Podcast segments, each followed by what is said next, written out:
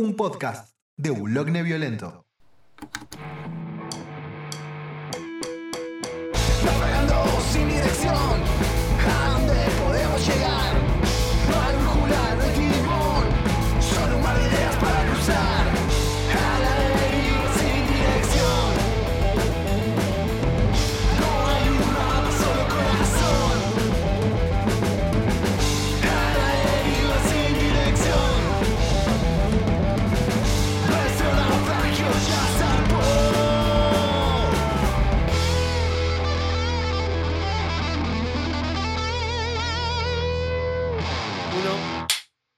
Ahí está, ya Dale, claqueteado. perro.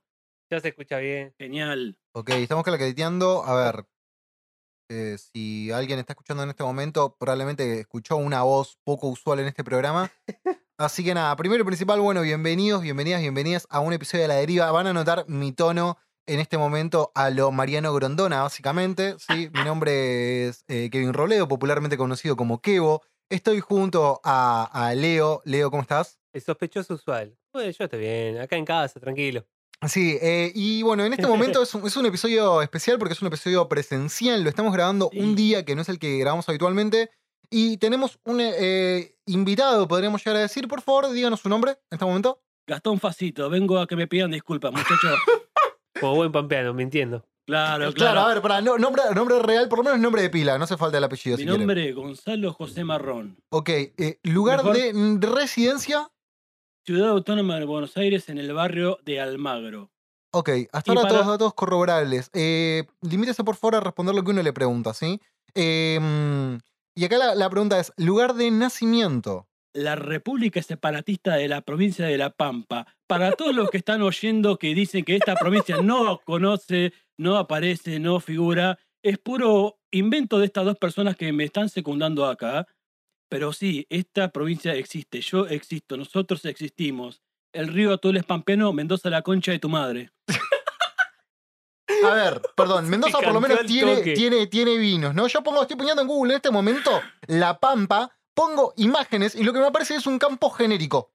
Es que de hecho, O sea, pones campo genérico y hay algo que hasta aparece una foca, ni siquiera aparece nada relacionado ¿No a La la pampa Pampa. pergamino? No mientas. discúlpeme, La Pampa es campo, sí es cierto, nosotros somos el motor de la economía de este país.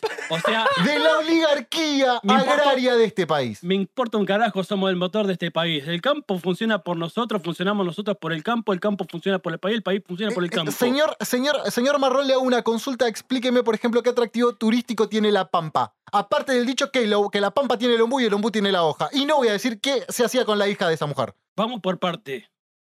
La Pampa no tiene el ombú, el ombú está en la Pampa húmeda, que es la Pampa de Buenos Aires.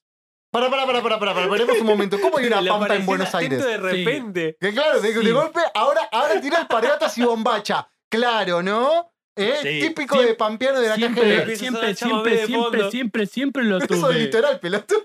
Siempre lo tuve. Siempre tuve las alpargatas y la bombacha de campo, la bombacha bataraza.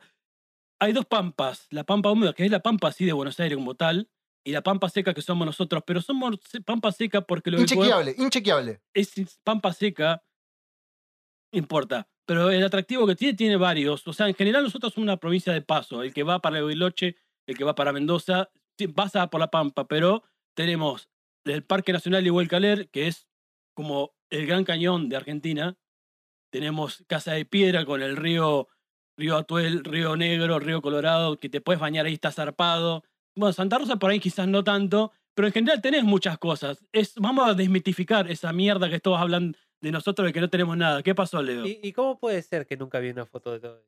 Porque no sabés buscar. No sabés ¿Cómo, buscar. cómo me explicás que nunca vi una foto No, de la eso? cosa es así, tenés que entrar a la Deep Web, pagar con 3 bitcoins y te dan Claro. información de la Pampa. Claro, claro. Tengo claro. que entrar con los links de Dross para Claro, que me... exacta- exactamente. Clasificada de la pampa. colaborar con Dross y bueno. ¿Qué, el, que el, el pastelero? Ah, No, el venezolano ese que dice ¡Coño! O el negro que te decía hoy, gorgeous. Gorgeous. Pero Pero bueno, qué, qué- qué cosa rara. La Pampa es una construcción social, ¿no? no, para nada. En absoluto. Es como, es como esto, el querido Joel Galvez, nuestro santo patrono de, de acá de Bologna Violento, él se va a reír, pero es como Tierras Altas o como Villarrosa, que se acaba, el- la, se acaba la ciudad y aparece el croma ¿viste? Y es como. se, se acabó la- se acabó el mapa del juego. Claro, es el Age of Empire, ¿viste? El cuadrado negro que no hay más nada para allá. Bueno. Wololo, y aparece la- la- lo demás.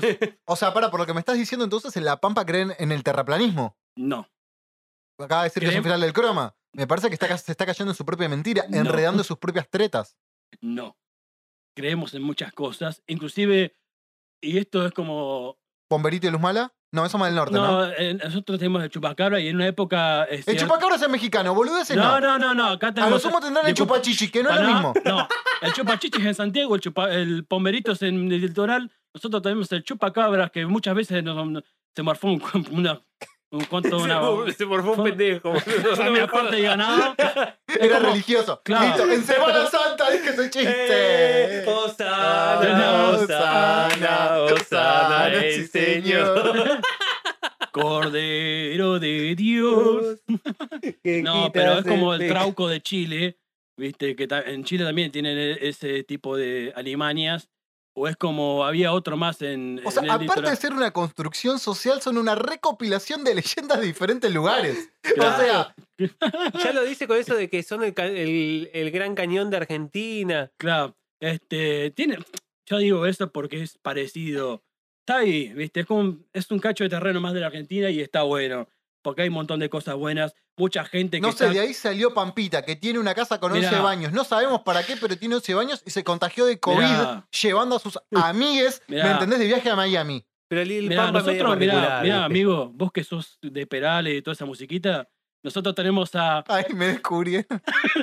tenemos a, como es a Alberto Cortés, tenemos a Pampita, Soledad Solaro, tenemos a los hermanos Higgy, el mejor polo del mundo está en La Pampa, Ah, Para tope vos, de gama, para polo. vos. Claro, algo que solamente. Encima, encima elitistas, ¿me entendés? Porque no estamos hablando de fútbol, deporte naka pop, ni siquiera softball. Es decir, polo, papá. Polo. Polo, obvio. Tenemos los hermanos Heggie, tenemos un montón de cosas, pero más allá de la élite y todo eso, es como hay una cierta cantidad de personalidades. Este, pero bueno, sí, qué sé yo, ahí está ahí. Está ahí el pedazo de tierra. Viste, como yo te decía, el mapa divi- con división geopolítica está. claro, De, de relieve nada, es una mancha verde. Todo inchequeable esto, todo inchequeable. Pampa húmeda, pampa seca. Pampa seca porque en Mendoza nos robó el río Atuel, la concha de su madre. El río Atuel es pampeano también. Y estamos reclamando Perdón, hace ver, casi más de Atuel. 100 años con eso. No, para si estás reclamando es porque entonces es mendocino, no es Pues de no, La Pampa. porque el, la Pam- el río Atuel es de la Pampa, carajo. ¿Pero ¿Por Si qué? no- A ver, Río Atuel, a ver, Río. Andá a buscarlo, va a ver que hay una lucha. estamos- estamos- estamos- hay una buscando. lucha. Hay una lucha muy Resentidos, grande. Son como los bolivianos con el acceso al mar. Es otra cosa. Yo no- ahí yo no me meto, es otra cosa. Es como, ¿de quién es? Eh, es como el canal de Beagle. Del canal de Beagle. ¿De quién es? ¿De Argentina o de? Chile? De El Inglaterra. canal, eh. el canal- el canal- no, pero tú, el canal. Bueno, Inglaterra es lo mismo que Chile, es la misma mierda, así que bueno. No, no, pongamos picante que tenemos audiencia en Claro. Chile, la tenemos en Es, como Uruguay, es como Uruguay. ¿Es provincia de Argentina? Nos gusta 31 minutos, no podemos decir nada de esas Es- cosas. Retiro mis Bebés dichos, paranoicos, bebés paranoicos en una buena banda chilena. Sí.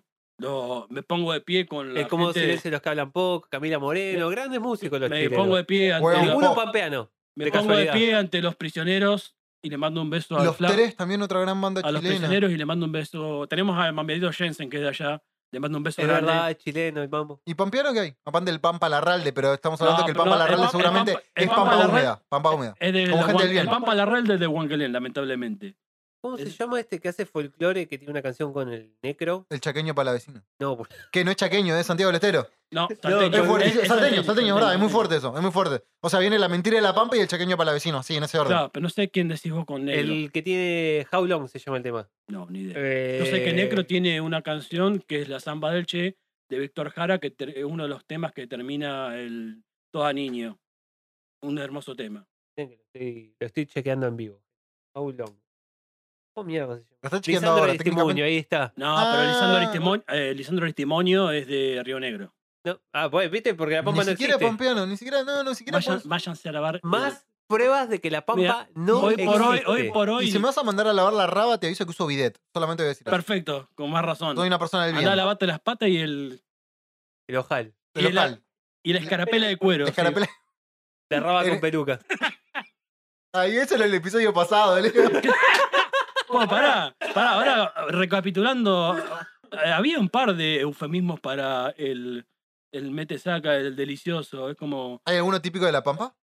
No, no sé si es típico, pero este era como eh, un eufemismo como estacionar el colectivo por colectora, ¿viste? Como, qué sé yo, cosas así. Es verdad, había otro que era carne por popa también. Eso lo había escuchado Claro, mucho Carne por de. copas, ¿cuáles? la carne Claro. de asador. Y Este, me acuerdo que en su momento había un chiste, no, ni siquiera poco construido, muy vulgar en su momento, que un muchacho quería estirarse el pene básicamente y agarraba con una plancha. Eh, había... Y en un momento le preguntaban, ¿y cómo, cómo te quedó? ¿Está creciendo? No, pero el color es el mismo. Era, Claro, el había, había, un, me- había un mito supuestamente. Lo perdimos a Leo, lo perdimos Había- a había Leo. un mito- A Leo le tirás chistes de pitos y de pedos y ya está. No, hablando de Ah. miembros viriles o no viriles, había un, hace un tiempo había un mexicano que salió, fue noticia alrededor del globo, con el miembro supuestamente más largo del mundo, pero había como resentimiento, porque decían que era miembro y el resto era trapo, no sé, era un, medio un chamullo. Un ¿Cómo chamullo. que le atrapó? Eh, sí, Claro, sí. el tipo supuestamente la tenía hasta la talón y era la mitad era un cacho de tela y el resto era miembro. No sé, era un Igual, ojo, un la tiene hasta la un rodilla, es un montón. a Pero menos ¿cómo- que si un enano tenga patas muy cortas. Claro, ¿Cómo, no, cómo hizo para que sea. para llegar el estadio en el que era con- controversial eso? no sé, s- salió la noticia, ¿viste cómo son los medios hoy por hoy en el siglo XXI de que levantan ¿se cualquier zaraza? Cliffhanger, no, ¿cómo es? No, Cliffhanger es lo que tenía colgado, pero. Claro, es como lo- Eh, es como- los medios son como Filonews, que te levantan una, net- una noticia seria y dos son pura falopa, ¿viste? Listo, Como- ya un medio donde no vamos a trabajar, Leo. Quiero Ya cagamos. claro, ¿viste? Es pero, como, pero vos sos peronista y no te gusta Filonews? pará, no, es como, hay un montón de, yo soy peroncho, sí, a mucha honra, pero hay un montón de medios que no, o sea que, no, no es que no me gusta Filonews, sino que me parece una- un nivel de irrelevancia, es como el último Nah, tie- pero vos porque pará, sos pará, peroncho es y como- Ortiva. claro, es como el último tiempo de 6, eh, de 678. Vos porque te tomás la vida demasiado en serio. No, pero- ¿me no, no, no, no, no, Estábamos no. hablando recién. No, acabo de ver un peliculón de un, de un campo de concentración lleno de judíos y había un fotógrafo que era un anarquista exiliado por Franco. Y no, no, para un sábado a la mañana, ¿sabes cómo te levanta eso? No, boludo. Puede ser que esté bueno. Te levanta el cajón una vez que estás 6 metros bajo tierra, hermano.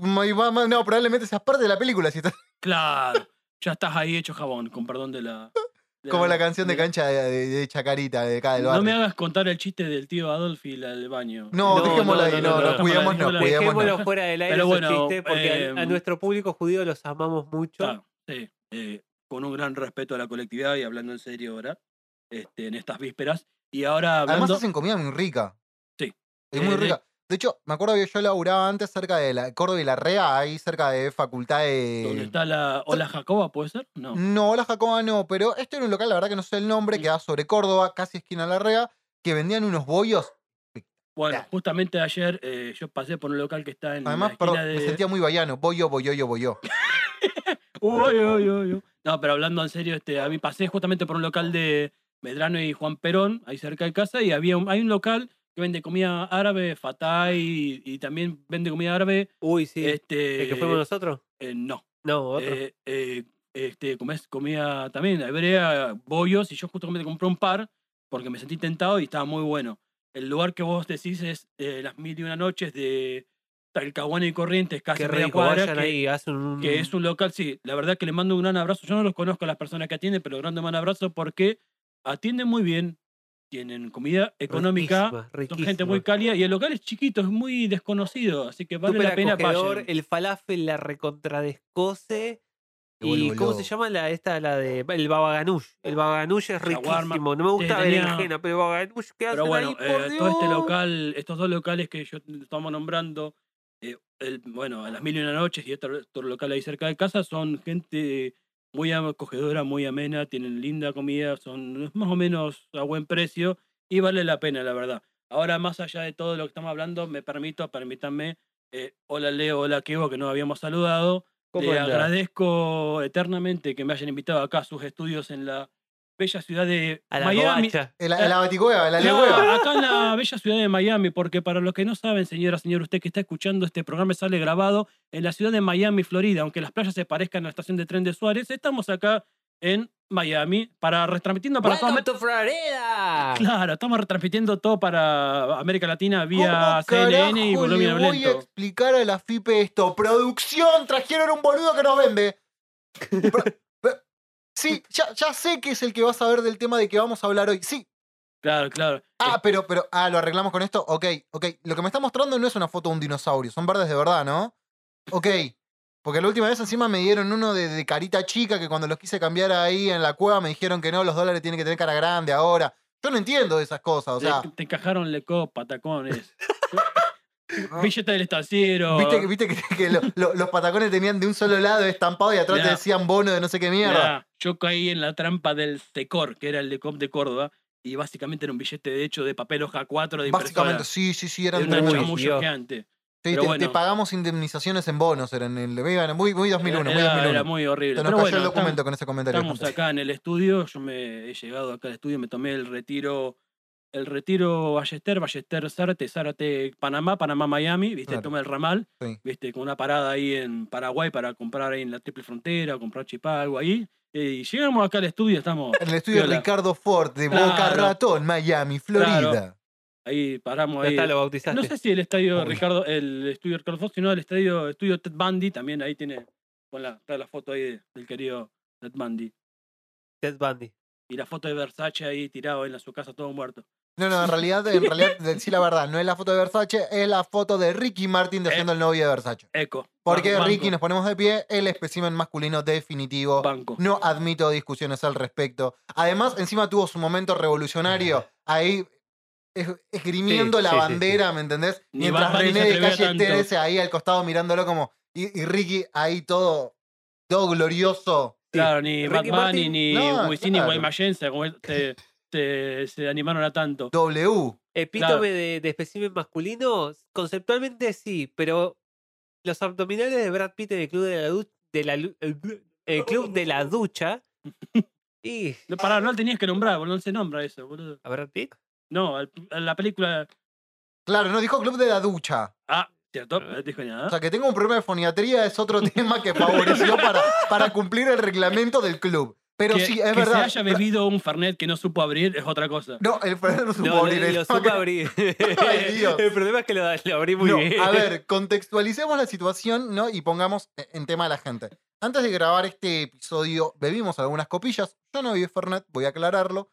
eh, pero Leo en su momento termina un Fernulo y va a abrir otro. Y en un momento intenta abrirlo, intenta servir, no logra tener éxito y va y busca entre la cocina una Pensé pinza una tapa. encuentra una pinza y empieza a forcejear con la botella de Ferrer. Trabó una estoica pelea contra el pico vertedor de una botella de 7.50 de Fernet. Y obviamente la pico vertedor lo venció a Leo en Claro. un golpe de torpeza. Pero bueno, ahí quedó un pico vertedor a medio abrir y un Fernet que estamos ahí No, bebiendo. igual algo no como para entender, ¿no? Porque acá como, como, como estamos hablando, sí, eh, la existencia del pico vertedor, pero Leo aparentemente no entendió o nunca vio un pico vertedor en Yo todos sus años de, de- de fernetero. Claro. Y en su momento hace un ademán, agarra la botella y le digo, Leo, ¿qué estás haciendo? No, es que esto tiene un pico que no me deja servir. Mirá, y gira la botella, la pone, digamos, boca abajo y vuelca un porcentaje de Fernet considerable sobre una mesada. Bueno, bueno, considerable. Bueno, Cosas de tampoco no borracho, exageremos, me di cuenta, lo puse derechito de vuelta y me sentí un Cosas idiota, de ¿no? Pero. Ya en el bar te estarían echando. Lo echaron del bar. no, Lo echaron no del bar. sería la primera vez que tire un vaso de Fernet entero. Pero bueno. Enzo este, sabe de lo que hablo. ¿Quién? Más de una vez, Enzo Lupo. Bueno, un abrazo. Eso Lupo, para- un gran artista que tiene Oh. su ahora su video. ¿Cómo se llama el video de Leo? No me puedo acordar ahora Ah. De Leo Denso. Ah, ah, ah, momento chivo de, de amigues y no nos La acordamos. puta madre. Quiero, vamos a mandarle un gran abrazo al Zorzal de Suárez, acá a Enzo. Es verdad, es nuestro Zorzal. A ver, vamos, para que, para que estamos googleando en este momento. Enzo Lupo. un- Solo. un- Ponen Solo, ahí está. Enzo Lupo solo en YouTube y tiene un video ahí maravilloso, él tirando rostro, todo lindo. Sí, con su belleza hegemónica. Un video bastante bien armado, muy bonito, Sí, con la gente de Luminada Films. eh, Un muchacho grabó- muy parecido a Jimi Hendrix. De la un- mejor es manera posible. sí. Es una especie de James Dean y Ellen Turner con Jimi Hendrix, una cosa media rara. No, yo lo veo muy parecido. Alimentado a pituzos y manaos, claro. Claro, claro. claro. A mucha honra te va a Ah, decir. mucha ¿eh? honra, mucha Claro, honra. Es, es el James Dean del puente de Suárez. Además, entendamos algo. ¿Cuántos añitos debe tener Leo? ¿Podía añito? Ay, Leo, ay, pum. Eh, Enzo, ¿cuántos añitos debe tener? 22 Es cachorro, es cachorro. 23 tiene. Es cachorro y te caía con camperuli de cuero y remera de virus, ¿entendés? Claro. Es un distinto, un distinto. Él iba conmigo al PC cuando yo tenía 17 y él tenía 15. Claro, Claro, cachorro. Y él era un reventado. Claro, eh, Sí. eh, pongamos en contexto tanto este querido pibe, el Zorzal de Suárez, eh, Enzo Lúpulo, Leo, que, eh, Leo, que vos, yo somos, somos hijos del PC, somos hijos no Somos causa, no hijos. Claro, Somos cau- causa, causa del PC. consecuencia del PC. Claro, somos con- este- esto es consecuencia del PC. Igual, si quieren, pueden ir al episodio que, que hablamos del PC, que no me acuerdo cuál era el nombre. ¿Vos te acordás, Pero- Leo? No, qué? tiene ¿Del una PC? computadora Claro, tenemos comunista. un episodio que hablamos del PC. Cierto, ¿no? cierto, cierto, cierto. de ahí. Me repasa el corazón como Maluma Baby. Aprovecho que a- hasta ya que hablamos de los episodios, me pongo de pie para mandarle un gran abrazo al querido Aníbal X, porque no sabemos el apellido de Aníbal. No, no, es verdad. que, Yo no que- sabía, ahora no me puedo acordar. pero bueno, este, la cuestión es que Aníbal para mí, o mejor dicho, yo para Aníbal soy hecho, hecho para Aníbal soy yo. O sea, hay como una, vos sabrás, Leo, te acordarás que esa foto que me mandó a mí Aníbal, mirá, hoy te sigo una foto. No, Aníbal, perdón, este es otra persona, no soy yo. no, no te Se confundió. Se confundió, entonces a Echu, Aníbal, Elchu, Aníbal le mandamos un gran abrazo. Eso me va a perseguir hasta mi tumba. Que seguramente esté acá la semana que viene, el Chu, supliéndolo a, a, a Mr. Kevo. Sí, eh, nada, licencia psiquiátrica, básicamente. Eh, sí, Kevo se vuelve a Argentina, se toma otra vez, se vuelve, se toma el tren ahí en el ramal Miami y Villa Rochester. Claro. O sea, Miami, paro ahí para ver si puedo pegar una Play 5 en Ciudad del Este. Y nada, vuelo, pero no me alcanza para la Play 5. Da un par de vueltas ahí por el triángulo de las Bermudas y se fija si levanta algún alien. Se cae en el triángulo de Bruma, la busca Amelia Earhart, a ver si la encuentra. Qué referencia rara que tiraste ahí.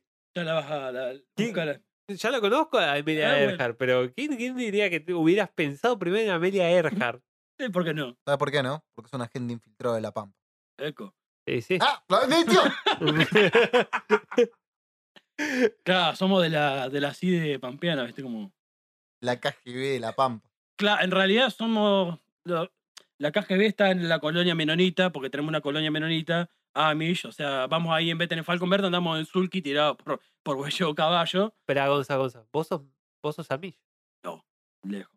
Pero sin embargo, le guardo un gran respeto y un gran extrañamiento, se le dice a la gente de Amish, porque no, no los entiendo, o sea, los respeto mucho, pero ellos están ahí, viste, al sur de la provincia. nadie. Están ahí guardados al sur de la provincia. O sea, vos vas a la terminal de, de colectivo ahí en Santa Rosa y vos los ves a los tipos de mameluco azul con gorra, todo rubio. La señora que parece una mamushka con una pañoleta floreada en la cabeza y todo pollera larga. Y vos, todo así, rubio con rosácea. Vos decís, ¿la parto al medio o la abro a esta señora? Porque parece una mamushka, pero qué sé yo, no sé. Es, es raro. Pero sí, están ahí. Son, Sí, son raro es eso, la manera de... Describir a. de- decir que parto una señora que No. parece una mamushka. O sea, porque entiendo el concepto que está hablando como si fuese una cebolla, pero. No, yo me No. imagino una cosa muy lucha libre, tipo un, un duplex, así la parte del medio, con la rodilla. No, no, no, no. No, No, pero. yo, yo lo relacioné con un programa que había en Nat Geo que nunca llegué a verlo, pero que se llamaba Mafia Amish. Bueno, puede Creo ser. No, Mm. puede ser, este, pero igualmente, eh, no sé si hay una mafia acá en Argentina. Sé que los Amish están tanto en Salta, en Santiago del Estero, que ahí ya tiene como. una- podemos hacer muchas referencias con eso. Este, y también están en La Pampa. Y, como o sea, es como. Hay pampeano, una ¿no? convivencia. Claro. Pampeano, estoy haciendo comillas por sí. claro, hay, una, hay convivencia bastante buena. pampeano con- le dice que los santiagueños son todos primos. Ah, ah, ah, míralo. Si, si- si hacen pagan un superado. cafecito, van a poder sentir como Leo y yo hacemos comillas mientras hablamos de la Pampa. Ay, Dios. Pero no, este, hay o sea, una buena convivencia con, es- con la comunidad Amish. O sea, mm, ellos son grandes, como se dice, maestros queseros, hacen buenos muebles. O sea, está todo piola con ellos, están ahí. Claro, Ahora son- había como una especie de, de espiole con, con ellos por el tema del virus, porque ellos tienen con su cultura, ¿viste? No permite, eh, tiene ciertas limitaciones científicas, eh, no sé cómo se le dice. Son ortivas. No, no, no, están como a destiempo de la sociedad, ¿viste? Como va, vienen como, entre comillas, atrasados. Entonces, como permiten y no permiten, y hubo que, no quiero decir obligarlos, pero medio a, de prepo vacunarlos porque era como un foco infeccioso, lamentablemente. Los ataban así. Claro, los- me imagino que lo saltaban ahí. ¡Ah! Claro, o sea, Vacunaban de a uno, ¿viste? Lo sea, largando. con la mejor de las intenciones hubo que negociar, pa, ¿viste? porque si no, ¿viste? se te cagan muriendo todos, te, te afecta uno, se te infecta todo el sur de la provincia y se expande y es un merengue bárbaro, es un quilombo. Imagina la Pampa no existe, pero infecta a la mitad del país. Claro. Sí, sí. No, de hecho, aunque estos, estos personajes digan que no exista, La Pampa ha sido uno, dentro de todas las provincias, una de las mejor, que mejor manejó la, la, la, la pandemia. Y bueno, qué sé yo, la pasamos igual que todo, amigo. Obviamente la van a administrar bien. ¿Por qué, Leo? ¿Por qué no existe? Chamullo, chamullo. es como, Claro, es como Chilaver. es- Calumnias. claro, es como, es como Chilaver, es como Chilaver, o sea, es una Vallete- No localidad- es lo mismo, porque No, Chilaver disculpame. existe en mi corazón, pero no Disculpame, en los mapas. disculpame, querido, salta Balleter, Suárez. Nunca nombra a Chilaver. No, es Ballester, que Chilaver no Suárez. existe, Leo, al igual que La Pampa. Hay que asumirlo. Hay cosas que hay que asumir. Si queremos entender y hacernos claro que La Pampa no existe, tenés que asumir Es- que Chilaver no existe. Yo busco Chilaver en un mapa y aparece la estación, no aparece una localidad. Pero No, busco di- La Pampa y no existe. Sí, aparece. Es como. No, no aparece. Disculpame. el No Chila- puede ser tan Chilaver, cuadrado. Chilaver es Todas como. las, las provincias tienen formita bien, tipo de río, y La Pampa es un cuadrado. que disculpame, Tiene, bien tiene una parte plana ahí a 90 grados. ¿Entendés? Claro. ¿Cómo se divide eso? ¿Eh? ¿Qué, qué, qué, qué, anomalía geográfica? ¿Qué, qué, qué accidente La parte- geográfico lo divide? la ¿Qué parte de 90 calle La grados Plata, es boludo? La parte de 90 grados es San Luis, Córdoba y Buenos Aires. Después tenemos un desnivel de mierda por Mendoza y la concha de su madre. Que, ¿Para qué problema tenés con Mendoza? que nos robaron el río y no me caen bien. Con el, con el debido respeto Pero, no me pero caen bien. Mendoza tienen aceite de oliva y vino. ¿Qué tenés en la Y me Pampa chupa para un huevo si ofrecerme? tiene vino. San Juan también. ¿Cuál hay? ¿Pero qué tiene la Pampa para ofrecerme? ¿Por qué metes a San Juan en este conflicto geopolítico? Nos robaron el río. Man- Mendoza, Mendoza tendrá vino, aceite de oliva, lo que quiera. Río Cuarto tiene maní. Lo- el litoral tiene fruta. Río Negro también. ¿Cuál hay? No tienen vino. ¿Y? ¿Cuál hay? ¿Y la Pampa qué tiene? También tenemos vino. Tiene a Benetton, no, no jodas. No, Ben- no, Benetton es un poquito más abajo. Nosotros tenemos a Pampita. Benetton. Sin caer en ningún machismo, tenemos a Pampita, Soledad Solar y un montón de modelos más que han salido de ahí. Y tenemos el mejor polo del mundo. Seguimos con el elitismo del polo, claro. El Peronche me, me refriega polo en la cara, ¿me entendés? Ni siquiera el mejor choripán. Ni siquiera, ¿me entendés? También, también, porque el mejor asado del mundo o el mejor asado del país salió de General Pico, la segunda más, ciudad más grande de, La Pampa. De Salió- Salta, de Salta. Se está No. pisando solo en todo No, dije, momento. era- dije Santa Rosa, iba a decir Santa Rosa, pero es de, Te de persigue La Pampa. solo, el mejor, el mejor asado del mundo salió de ahí y fue un asado gigantesco, disculpame. Soy vegetariano, la verdad que eso no me conmueve. Ya han escuchado la verdad, queridos Elitista, oyentes. Y a mí, Sí, me dice elitista, sí. el vegetariano. Ah, Obvio. Pero bueno, es más, compartí con gente que ha comido un asado y no les dije nada. es bueno, está hay una cuestión de respeto ahí, porque nada, preferimos bardear a un policía que pelearnos entre nosotros. Está bien. Eso sí. Pero bueno, es como, eh, volviendo a lo que decíamos antes, Chilaver es como la dignidad de los libertarios o como la juventud en el Partido Radical. No existe. O sea, no hay. No, no existe, no está. Viste, vos no vas a encontrar una persona Che, che, joven. che, che, che, te estamos guardando a vos, no, no a mí. No, disculpame. Es como. Es como la otra vez que se cagaron a, a corchazo los, los radicales. Parecía una batalla en el parque de Leandro Lem, boludo. Que están a cagar a corchazo. ¿Quién es? ¿Y los montoneros? Eso otra, estamos otra, otra época, amigo. Perdón, ahí lo tenían a Leonardo Fabio, ¿entendés? Claro, Anunciando papá. la llegada de Perón. Por lo menos estaba Leonardo teníamos Fabio. Y los camioneros papá. tuvieron a Madonna Quirós que se cagó a tiro cuando llevaban los restos del En general. general, qué cosa tan Madonna tragicómica. Quirós, boludo, qué gran Ma, apodo. qué, buen nom- qué buen sobrenombre, Qué boludo. El gordo Madonna. El gordo Madonna Quirós, ¿me entendés? Camionero con el tatuaje seguramente de Evita. Perón y Moyano en el medio de la panza. Claro, boludo. O sea, porque uno se lo imagina así. Claro, boludo. la- tenía tatuadas las 20 verdades en la espalda, boludo. Es como. Es muy capuzotesco ese. Muy capucete. Pero para, para, para darle final a esto, porque ya llevamos 28 minutos hablando de boludeces. Entonces, ¿qué, qué podemos sacar de conclusión? ¿La Pampa? No existe. No existe. Chamullo, chamullo. Existe, no le crean a estos dos sátrapas, existe, existimos y pueden ir cuando quieran. Lo Están bueno es que acabo le abierta- metes ruido, le metes ruido de audio. están Sí, está, está abierta Lo al lo público.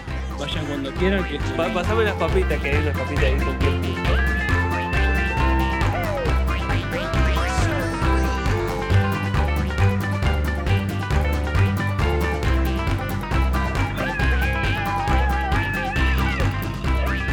Te está pidiendo papas hace como media hora el pibe.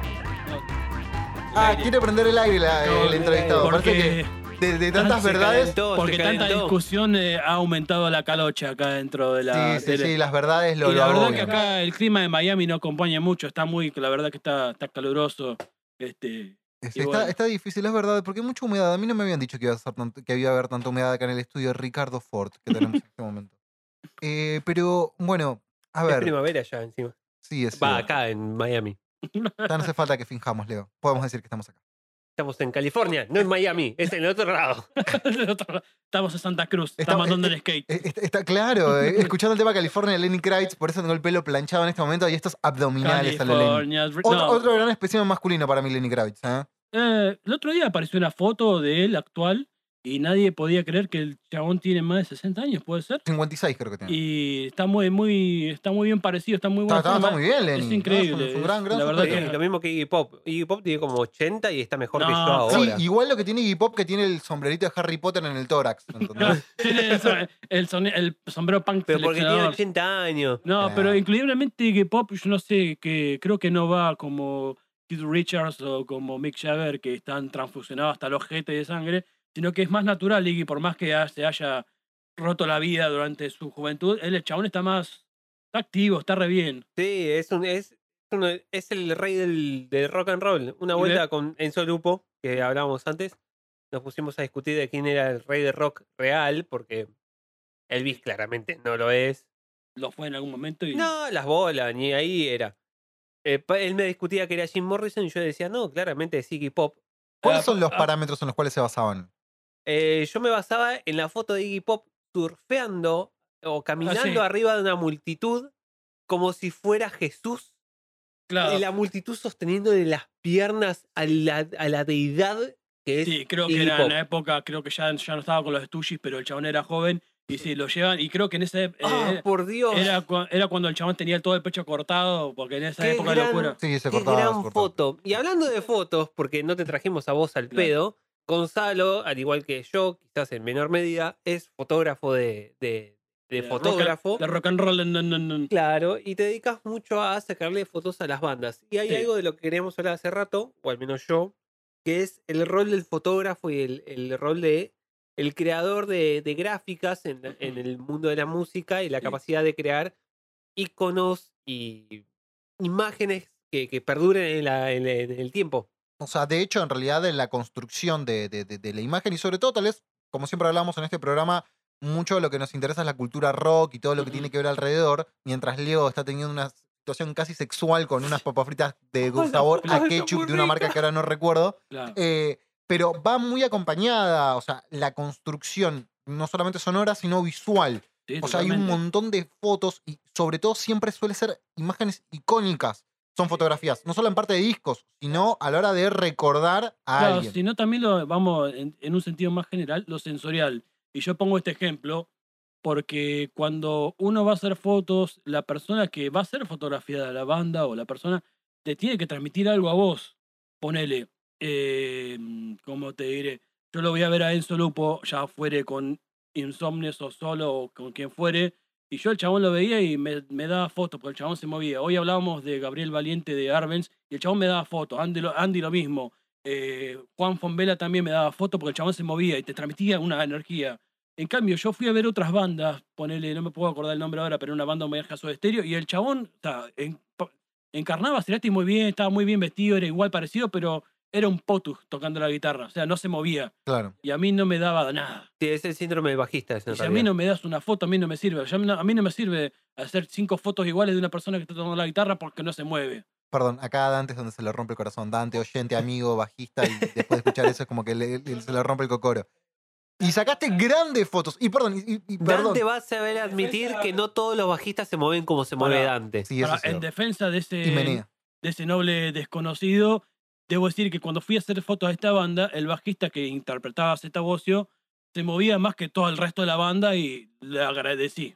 Honestamente le Ah, agradecí. Hay grandes bajistas, sí. Sí, eh, no, que, que totalmente. son, tienen muchísima más presencia que muchos guitarristas. Bueno, hay bajistas y bajistas, ponele el flaco Nico Soto de bajista de Warren, que lo vi justamente ayer, Warren WRRRRN. es una banda del carajo y el chabón también es un excelente músico, una gran persona y también se mueve y es un, vos lo ves, el chabón es un chabón gigante, metalero, pero largo, eh, de esos que te abanican con el pelo, con la melena mientras van haciendo headbanging.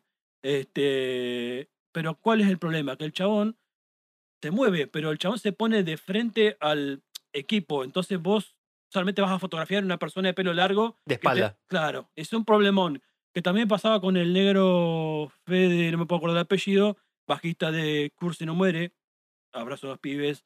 Este, también, el chabón también un gran bajista, daba buenas fotos, pero también se paraba de frente al. Y yo, viste, como.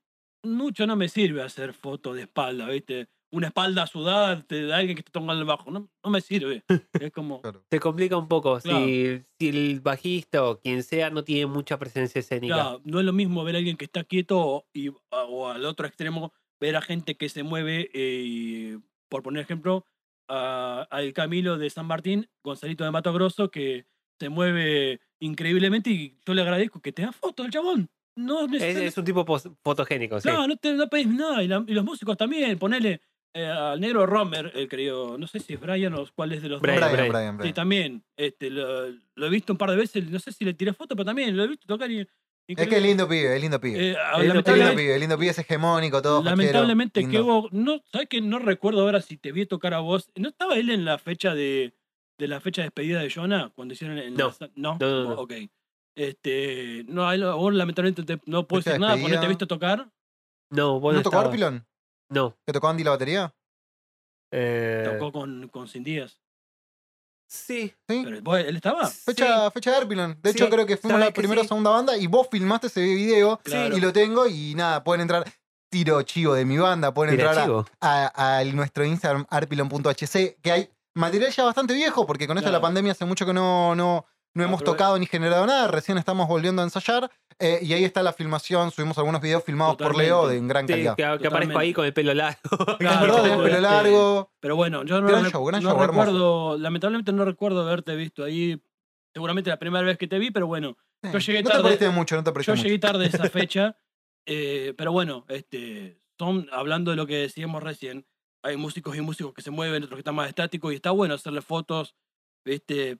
Y que te den esa sensación. Aprovecho para saludar a la gente, a Andy, a Jonah y a los pibes de Latsema que tocaron esa noche. Volviendo a lo que decíamos, eh, hay sensaciones que Mato, vos que estás escuchando este programa, yo sé que escuchás este programa, Mato, Eh. te queremos mucho. dale de comer a los pajaritos, dale semillas, por favor. Entonces, eh, algo que, que voy vislumbrando, ustedes que son los experimentados en esto, yo solo saqué fotos de celular y desenfocadas. eh, o sea, claramente el fotógrafo tiene que captar algo que le dé la banda en la fotografía de rock Sí. en vivo. Sí, O sea, te tiene que ofrecer algo para que vos lo puedas retratar. Si no te ofrece nada, no puedes inventar. eh, podés eh, pilotearla un poquito, ¿viste? Podés pilotearla un poquito, buscarle la vuelta y recorrer un poco el espacio donde vos estás. Si ponele si es un evento concurrido, te podés ir a una esquina y si tenés, depende de la disposición que vos tengas los lentes, podés laburar un poco con lo que hay. Este, si tenés algo- la posibilidad de irte a algún balcón, te subís a algún balcón y a- la vas piloteando. Y después, esta es una, esto es algo de lo que yo quería hablar, que hoy hablamos con Leo, eh, te puede llevar muchas sorpresas porque vos podés estar en la valla, que me ha pasado, vos podés estar entre el público, que también me ha pasado y que he sacado grandes fotos este, en mi época más amateur, y son fotos que yo ni pensaba sacar, y te puedes tener la suerte de estar en el escenario. Y traigo a colación, eh, la gente la buscará como la foto, la mejor foto del rock and roll, que es la foto de Paul Simon de Clash en, a ver, para que busco acá la fecha. London Calling. la Eh, tapa de London claro, Calling. claro, es la claro, etapa de London Calling. Claro, de, a ver, ¿dónde es? Del año 79, para ver qué año fecha exactamente. Este, De que para mí, genuinamente, es una de las mejores, si no es la mejor foto de rock and roll. Cada Claro. vez que voy a sacar fotos yo a bandas, trato de emular, aunque sea un poco, esa el sentimiento que genera esa Sí. foto. Bueno, yo traer esa colación esa foto porque eh, si tenés la oportunidad de estar en el escenario que está bueno, este, te puede llevar muchas sorpresas. Cómo se llevó Penny Smith allá en el año 79, un viernes, no sé exactamente el mes que era, pero en el año 79, en el New York Palladium de, para la redundancia, de Nueva York, que dice que la mina estaba ahí haciéndole fotos, si- siguiendo la gira de ellos, y que Paul Simon estaba hinchado de las bolas, estaba caliente, estaba enojado, porque había gente en el local, pero no se movían. O sea, el chabón quería que la gente estuviera agitada, y no se agitaba la gente.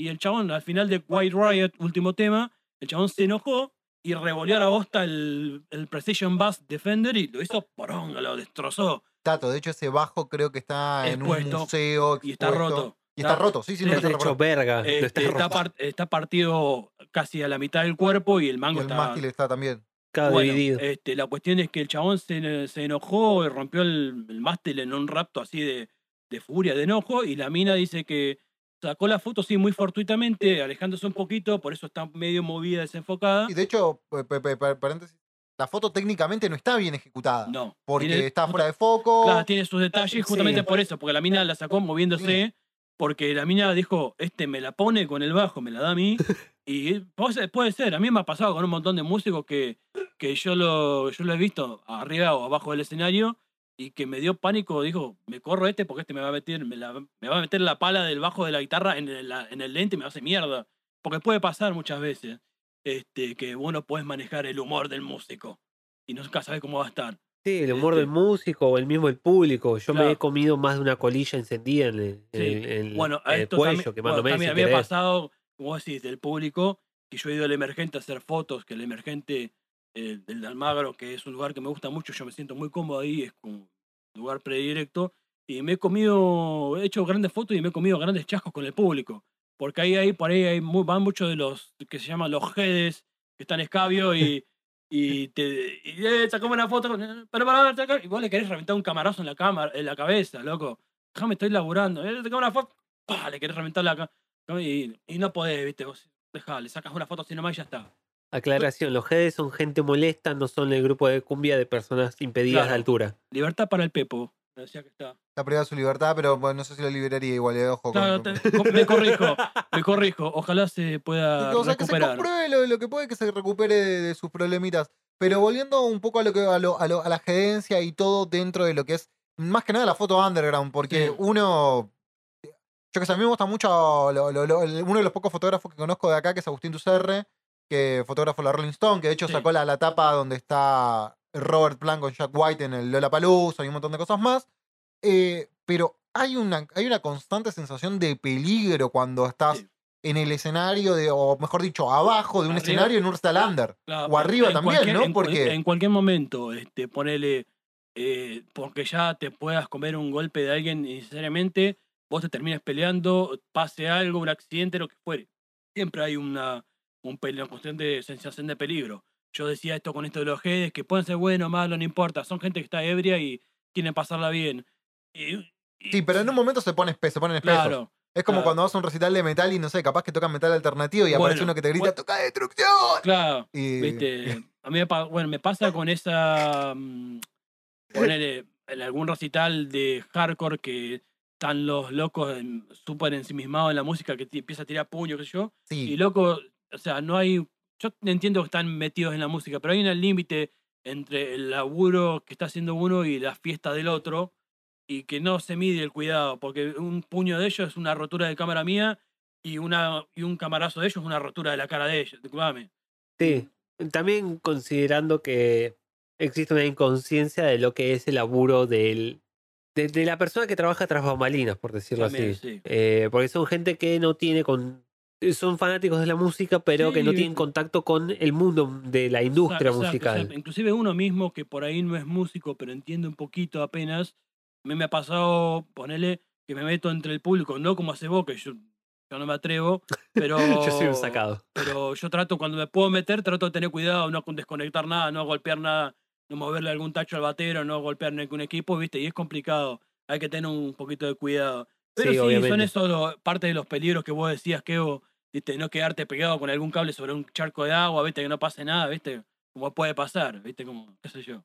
Son, eh, es el son gajes del oficio, de la profesión. Algo Sí. importante para entender cuando habla de hardcore y de pasitos, por si no nunca alguien de los oyentes fue un recital de hardcore, busquen el video de Psicofitol, ¿sí? que se llama Step Down, que no solamente te, eh, di- te muestra los pasos de hardcore, sino que te sectoriza y, le- y te pone el nombre de cada uno de ellos, así que nada, después búsquenlo para no, entender Hay de lo que, que, está hablando. que Además, es fantástico que parece que están agarrando monedas del suelo y las tiran para adelante. Claro, Agarran monedas O y si las tiran para el adelante. video, hay un video de Drain, tremendísima banda de hardcore de California, este, en un local de San Francisco, no recuerdo cuál, hay un video en vivo que también es, eh, me hace acordar la fecha en el PC, una banda sentada en medio de un salón con un montón de gente sacada alrededor y escuchando la banda y gediendo.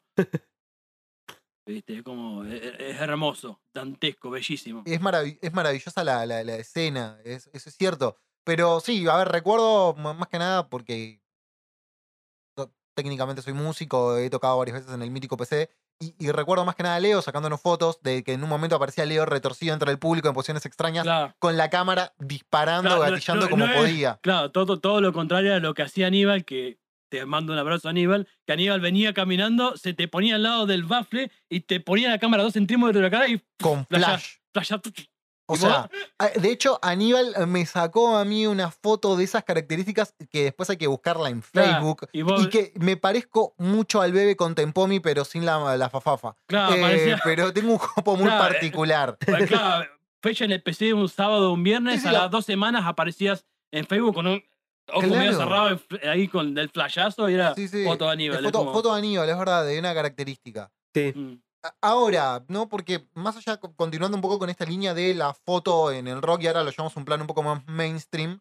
Y no sé, yo lo relaciono mucho tal vez por el consumo que he tenido en la adolescencia con la revista Rolling Stone. Mismo también hubo, después acá hubo algunas como Los Inrecuptibles.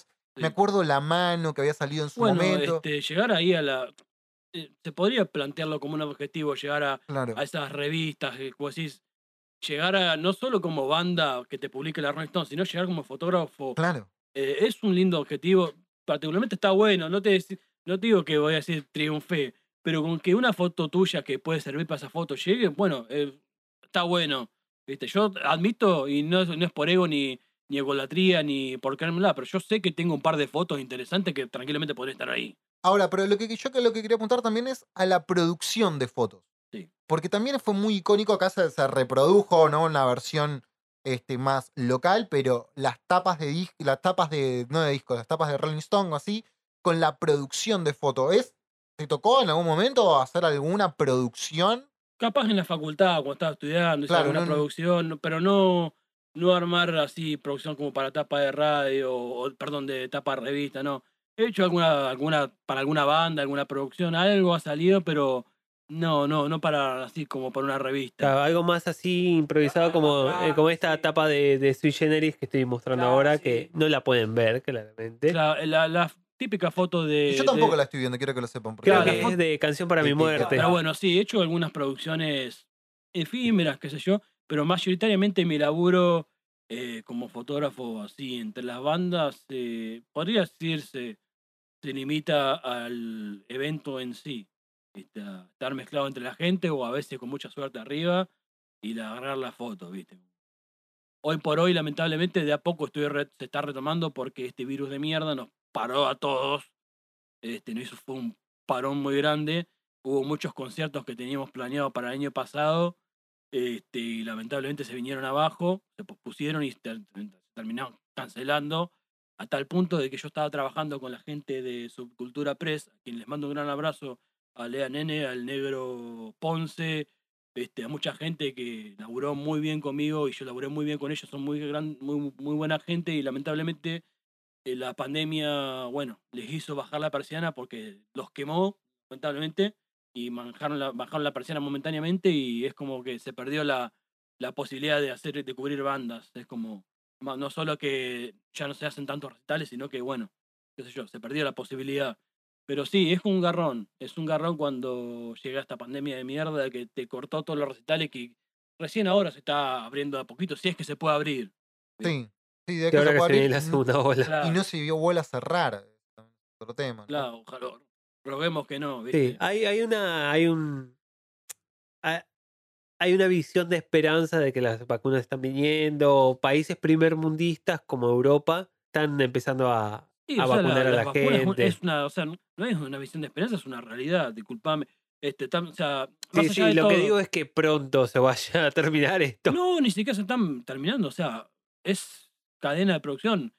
Se produce, el avión va, viene, te trae, y no sé. Claro, no, pero el tema a, a lo que Leo está apuntando, que más allá de que tengamos la, la esperanza de que se termine Ah. pronto por la vacuna, la realidad es que la, es muy probable que esto demande mucho más tiempo de lo que Ah, sí. cualquiera nos hubiésemos Sí, imaginado. Eh, por lo cual, sí, atenta. Creo que con, contra todos en general, el hecho mismo, la, la actividad de. Yo como músico también lo, lo puedo decir que en todo lo que fue el 2020, independientemente de que también nosotros es como que tuvimos como un parate que tácito de decir, bueno, bajemos un cambio, eh, fue muy complicado porque no te podías juntar. Y no, la verdad que no. además también para, también a, a vos te pasa, lo mismo que a Leo, mí también, que tenemos un laburo aparte de nuestra actividad eh, que como músicos, ustedes como fotógrafos o lo que fuere, que, que, que, que se modificó demasiado en el contexto de pandemia y que terminó siendo como muy demandante. Y sí, yo la verdad que más allá del laburo de fotógrafo, yo tenía otro laburo, o iba a tener otro laburo, este, pero con esto de la pandemia se retrasó un montón Cuestión que firmé el contrato recién en diciembre, cuando tendría que haber firmado más o menos en febrero o marzo de 2020, terminé firmando en diciembre. Y todo ya, como ya te decía antes, todos los proyectos o recitales que tenía más o menos planeado durante el año se cayeron. La última fecha que, las últimas dos fechas que hice en el 2020, 2020 fueron TTNG, Titans de Guns, en Niceto, que fue un pechón tremendo, y después Craywank en Casa Sofía, la vuelta a Niceto, y esos fueron los últimos recitales. Este, a partir de eso, ponele que hubo alguna fecha fortuita, pero nada más, y después, olvídate, pospuesto, pospuesto, pospuesto, cancelación, cancelación, cancelación. Se, se vino todo abajo. Y vol- Claro. volvamos a épocas más felices, ¿no? Aparte del emergente. ¿Qué otro, qué otro lugar más a vos, Gonza, te, te- te gusta para, para sacar fotos, para fotear? Fotear se dice, ¿no? ¿Lo dije bien, chicas? Eh, Hay, ponele. hay muchos lugares, pero mm, Alguno que le guardes algún cariño Así, especial. así, no, sin pensarlo demasiado. Tu top 3 ahí.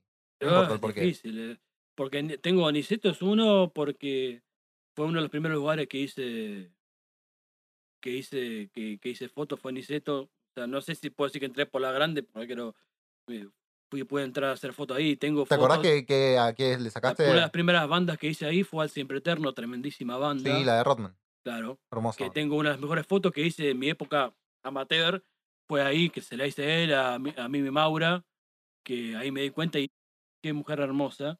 Como es, la vi ahí, los vi zarpados. Después había otros lugares que ya vuelvo otra vez al emergente, que es como, ahí tengo varias anécdotas.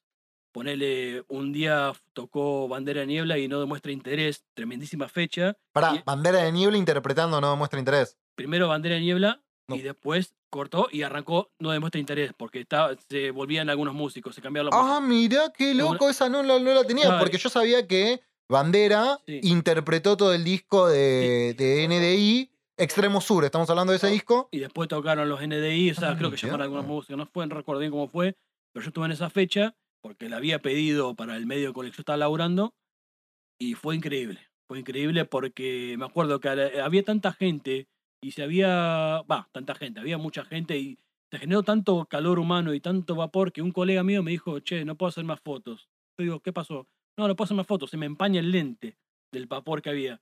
Y claro, yo tiré un par de fotos más y cuando me quise dar cuenta, claro, se empañó el lente por el calor que hacía y de hecho eh, hacía había mucho calor. Y era, era, era zarpado y así en un montón de lugares, inclusive eh, también... El o- poder del hardcore. Claro, es lindo.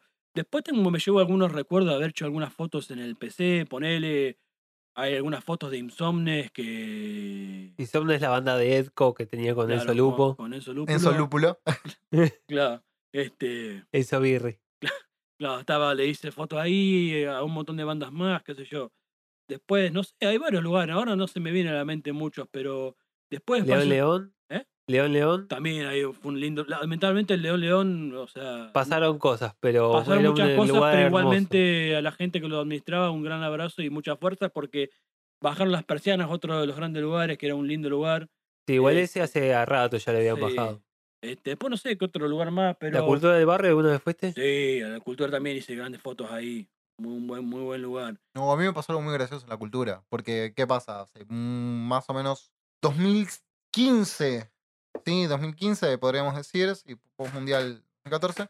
Yo no era muy conocedor de lo que era la cultura skinhead antifa. Claro. Yo, el concepto que tenía de skinhead era los pocos que me había cruzado en mi vida, que fueron los que, nada, casi terminamos los bifes. Eh, o probablemente yo iba, iba a cobrar porque eran muchos y yo era solamente un negrito con un alfiler de gancho en la oreja. Eh, y no, no tenía. Y me acuerdo una vez que caí a la cultura del barrio sin entender la movida y que era gente del bien y que había comida vegetariana barra vegana. Claro, que Skinhead no, no es eh, no es Skinhead igual racismo. No, no, no. De hecho, miren la película de DC England que ya la hemos nombrado, que ahí se explica mucho lo que es el movimiento skinhead. Y me acuerdo Creo que que caía. ya lo, ya lo hablamos en el capítulo con Echu, si Sí, quieren Y me acuerdo que caí ahí con un miedo porque yo no entendí, dije, ¿dónde me estoy metiendo? La puta madre, pensé, ah, fui solo. Y no, la verdad que la mejor onda, la verdad que es un lugar hermoso. Después, años después me tocó tocar ahí en... Yo fui a la, a la sede vieja, la que estaba, no la que está ahora cerca de Juan B. Justo y Corrientes, sino está más, digamos, más cerca de, del cementerio. De- Sí, de creo que sí. Sí, bueno, pero ahí la cultura, ahora, fuera todo chiste, es un gran lugar. Sí. Gente muy amena, muy, muy agradable. un- hay un gran ambiente. Este, también yo me llevo un par de cuantas anécdotas de ahí adentro. Yo la cultura vieja no la conocí, no llegué a conocerla. Este, y también es un lindo lugar para hacer fotos, me llevo buenos recuerdos. Este, me acuerdo que fue la primera y única vez que le hice fotos a este chico al Mifi, que a la memoria de él. Este, también, hay personajes increíbles había dentro, mucha cultura antifa. Y como vos pensaba lo mismo, ¿viste? Acá me voy a encontrar con skins que me van a. Fans de Biondini, me voy a encontrar acá. Toda, que la gente del Fonapa me lo voy a encontrar acá adentro, me van a trompada. No, Bandera vecinal, claro. No, Claro. nada que ver. no, a todo lo contrario, todo lo contrario. Lo más cercano que estuve a eso fue una vuelta que tocaba justamente Cursi no muere y otras bandas más, que fue una de las tantas veces que cayó la yuta a hinchar las pelotas ahí, que se cortaron los recitales y nos tuvimos que correr todo a lo que eran los gimnasios que estaban en primer piso y quedarnos guardados ahí hasta que se fuera la yuta. ¿Viste? Y nos quedamos guardados ahí. Después nos fuimos, pero nos cagó el recital. Pero sí, pasaba mucha, esa lamentablemente pasaba mucho hasta que creo que se regularizó la situación del lugar y ahora es un lugar de acción social muy lindo. De ahí para gente que quiere hacer deporte se practica boxeo, se Es un club de cosas muy boxeo, buenas. sí. Está muy, está muy bueno. Y creo que también está abierto si uno lleva la propuesta para hacer conciertos. ¿viste? Sí, no sé si ahora en esta época, pero cuando había circulación de, de- de recitales, sí, seguramente si ibas con la idea te, te dejaban el lugar. Sí, te, Sí. te dan el espacio. De hecho, me acuerdo una vez con Arpilon compartimos fechas con Serán Eternos en su momento. Ians, estuvimos en el mismo lugar. No me acuerdo que algunas otras bandas más. Creo que los chicos de Tribu Dem de Rosario. Estuvo, estuvo bueno, la verdad, las veces que hemos tocado ahí en la cultura.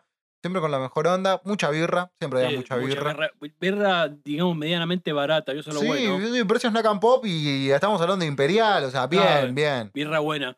Este, después había otro lugar que no me hiciste acordar cerca de ahí, al que fui en varias oportunidades y en varias oportunidades le hice foto. Y también le mando un gran abrazo a la gente que laburaba ahí y muchas fuerzas que también tuvieron que bajar la persiana, que es este, la gente de Club B.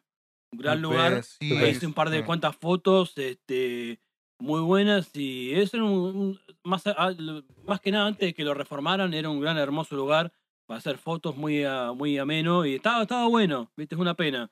Viste que haya cerrado, pero que no, para hacer no fotos estaba muy bueno. pandemia. Estaba muy bueno. Y así un montón de lugares más para hacer fotos. Y después, ya te digo, los lugares al aire libre también. zarpados.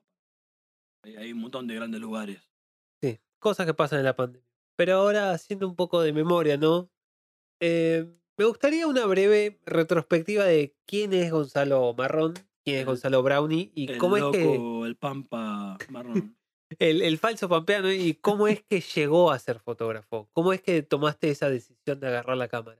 Qué pregunta. Para empezar. Qué pregunta, Mario. Este. No, este, yo ni siquiera sé cómo fui fotógrafo. Fue. Este, es como el Big Man, simplemente pasó. ¿viste? Sucedió. Claro, viste, como, qué sé yo. Este, un día, lo único que recuerdo de mi primera y más iniciática juventud de- como fotógrafo fue agarrar una cámara compacta y salir a patear la calle y sacar fotos que hoy las veo y me, me causa gracia, me arrepiento y digo, pero bueno, es un Ah. comienzo. Este, que me acuerdo que le pedía opiniones a algunos colegas o amigos a ver qué onda, qué, me- qué le parecía esta foto, qué sé yo. Y eran fotos random. Y algunas que podría rescatar y hasta ahí nomás, pero qué sé yo. Arranqué así hasta que mi vieja, mi viejo, gente cercana, amigues, vieron que tenía, un, entre muchas comillas, un potencial y empecé a estudiar con Javito Martín, un fotógrafo de allá de, de Santa Rosa. Que No es- Javito de Grupo Red, ¿no? no, no, no, no, no bailaba cumbia. No, no todo- creo que este Javito tiene, que yo nombro, tiene una visión completamente contraria. Ah, ok. Este, Dale, dale, Red, dale, dale, Red. la- este, pero igualmente lo, lo- le agradezco mucho de todo corazón todo lo que me enseñó, porque arranqué las primeras clases, las tomé con él y ahí me fui forjando hasta que tuve la oportunidad, eh, casi, este, como se dice, por inercia de venirme acá a Buenos Aires, donde arranqué a estudiar foto y cine con Alicia Schemper, a quien le mando un gran abrazo, también un personaje casi desconocido y, y bastante notable de la cultura cinematográfica acá del, de esta patria, de esta matria.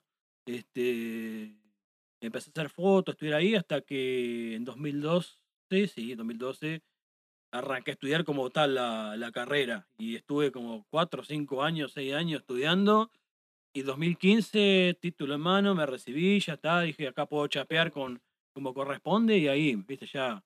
Pero en el interín fue toda una lucha, viste, lidiar con el hacer malabares con lo que tenía a mano, hacer fotos, ¿viste? ir a ver bandas, conocer, bueno, justamente conocer el PC, eh, un, dici- Claro, venirme así inconscientemente o in- como un inconsciente hasta San Martín sin conocer y conocer el PC, este, conocer a los Arben, conocerte a vos, conocerlo a Andy, conocerlo a Enzo, conocerlo a tu viejo, al Lago, a conocer un montón de a un montón de gente y siempre haciendo fotos, siempre haciendo fotos. Este, hasta que hasta que hasta ahora, viste, que el resto es historia, pero sí, es como es patear la calle, estudiar, leer, instruirse un poco, hacer fotos y eso te va llevando, viste, me fue llevando hasta el día de hoy, viste, es, qué sé yo, es como, es toda una historia, pero bueno, qué sé yo, es particularmente y principalmente es patear la calle y, y hacer fotos constantemente, básicamente me, Practicar. claro, sí, obvio, obvio, obvio.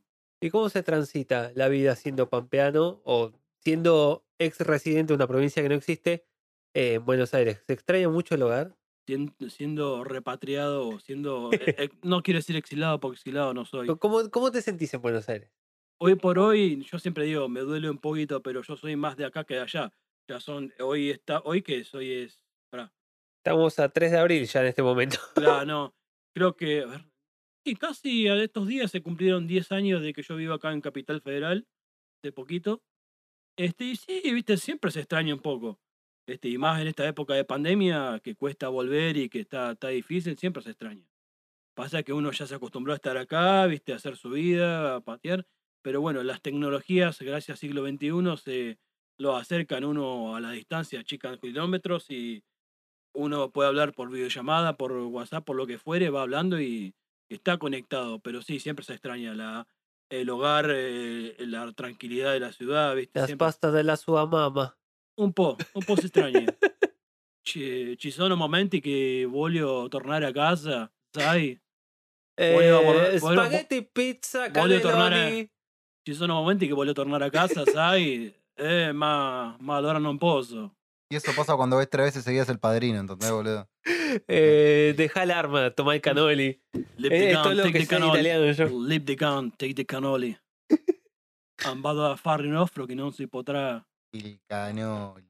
Pero vos cuando vas a, a hacer fotos, por ejemplo. Sí. A ver, yo algo que noto mucho como fotógrafo de, de recitales, que los recitales es algo cliché, entre comillas, sacarle fotos a músicos, porque hay un montón de gente sacándole fotos a músicos. Sí, te diré una, una confesión.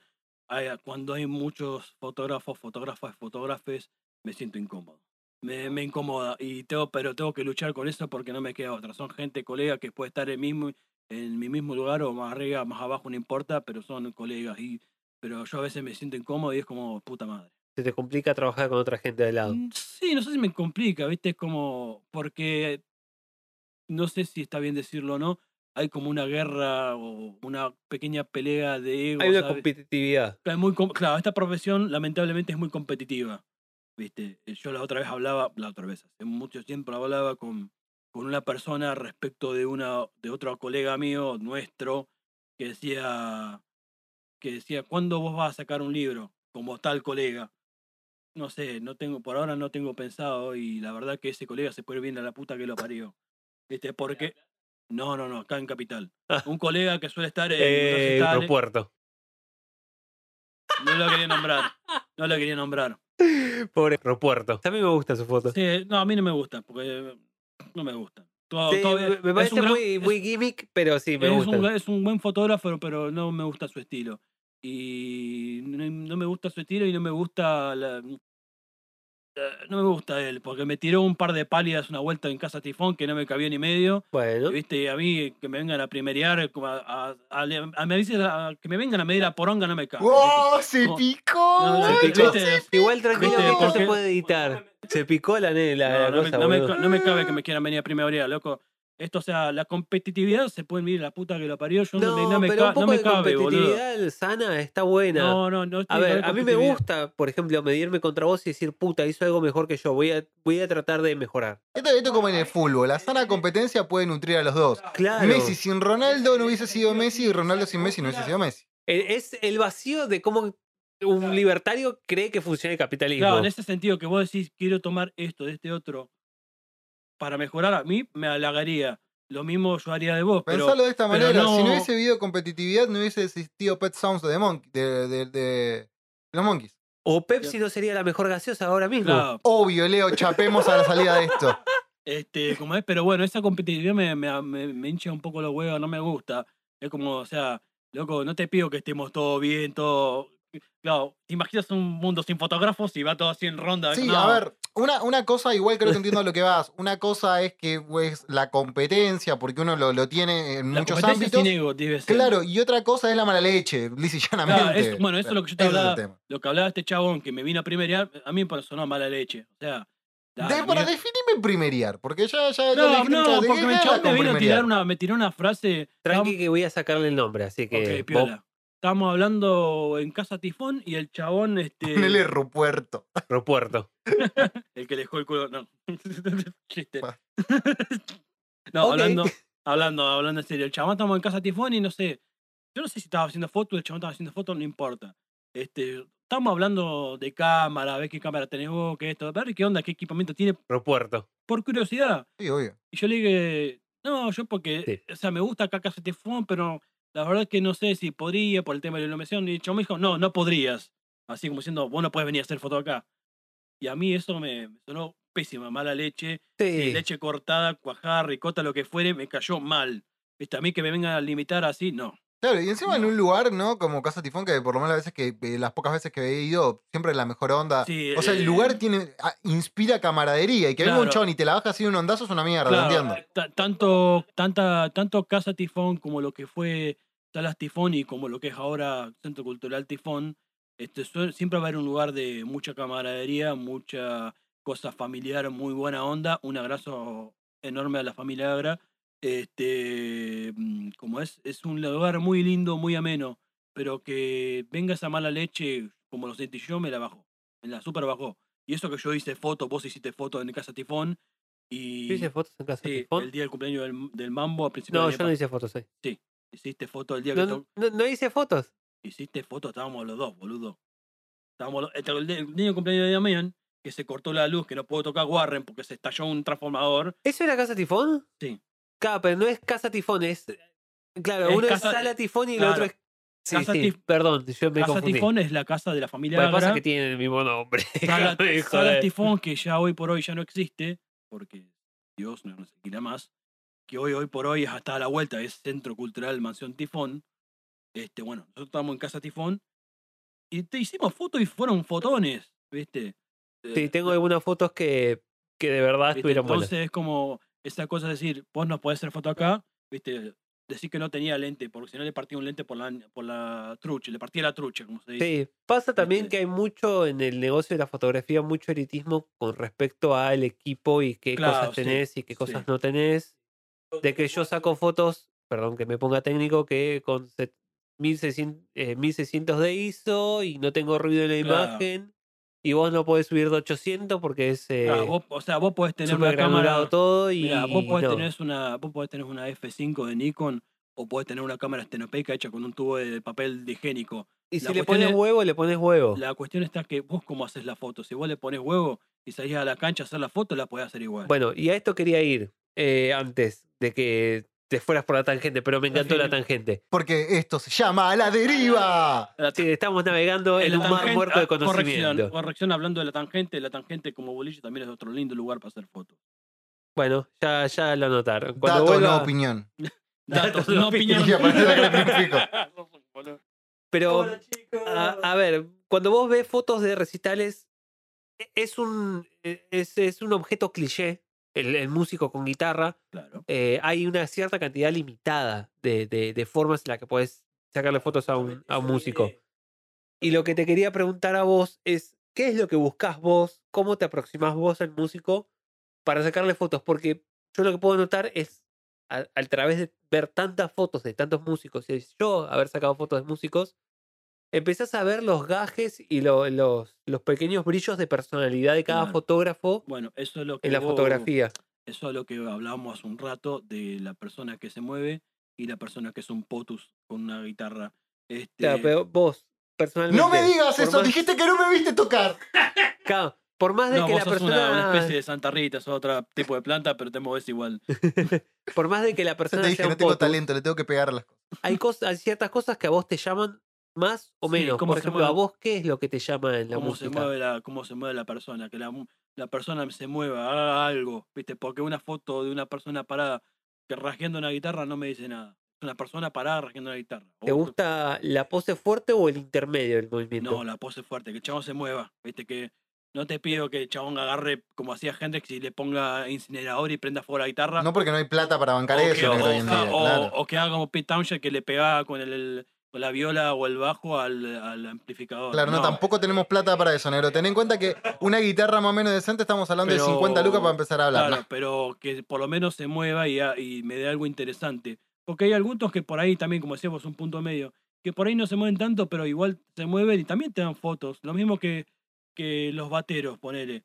Eh, Vos yo veo que como fotógrafo, vos veo que se sacas detalles y está muy bueno.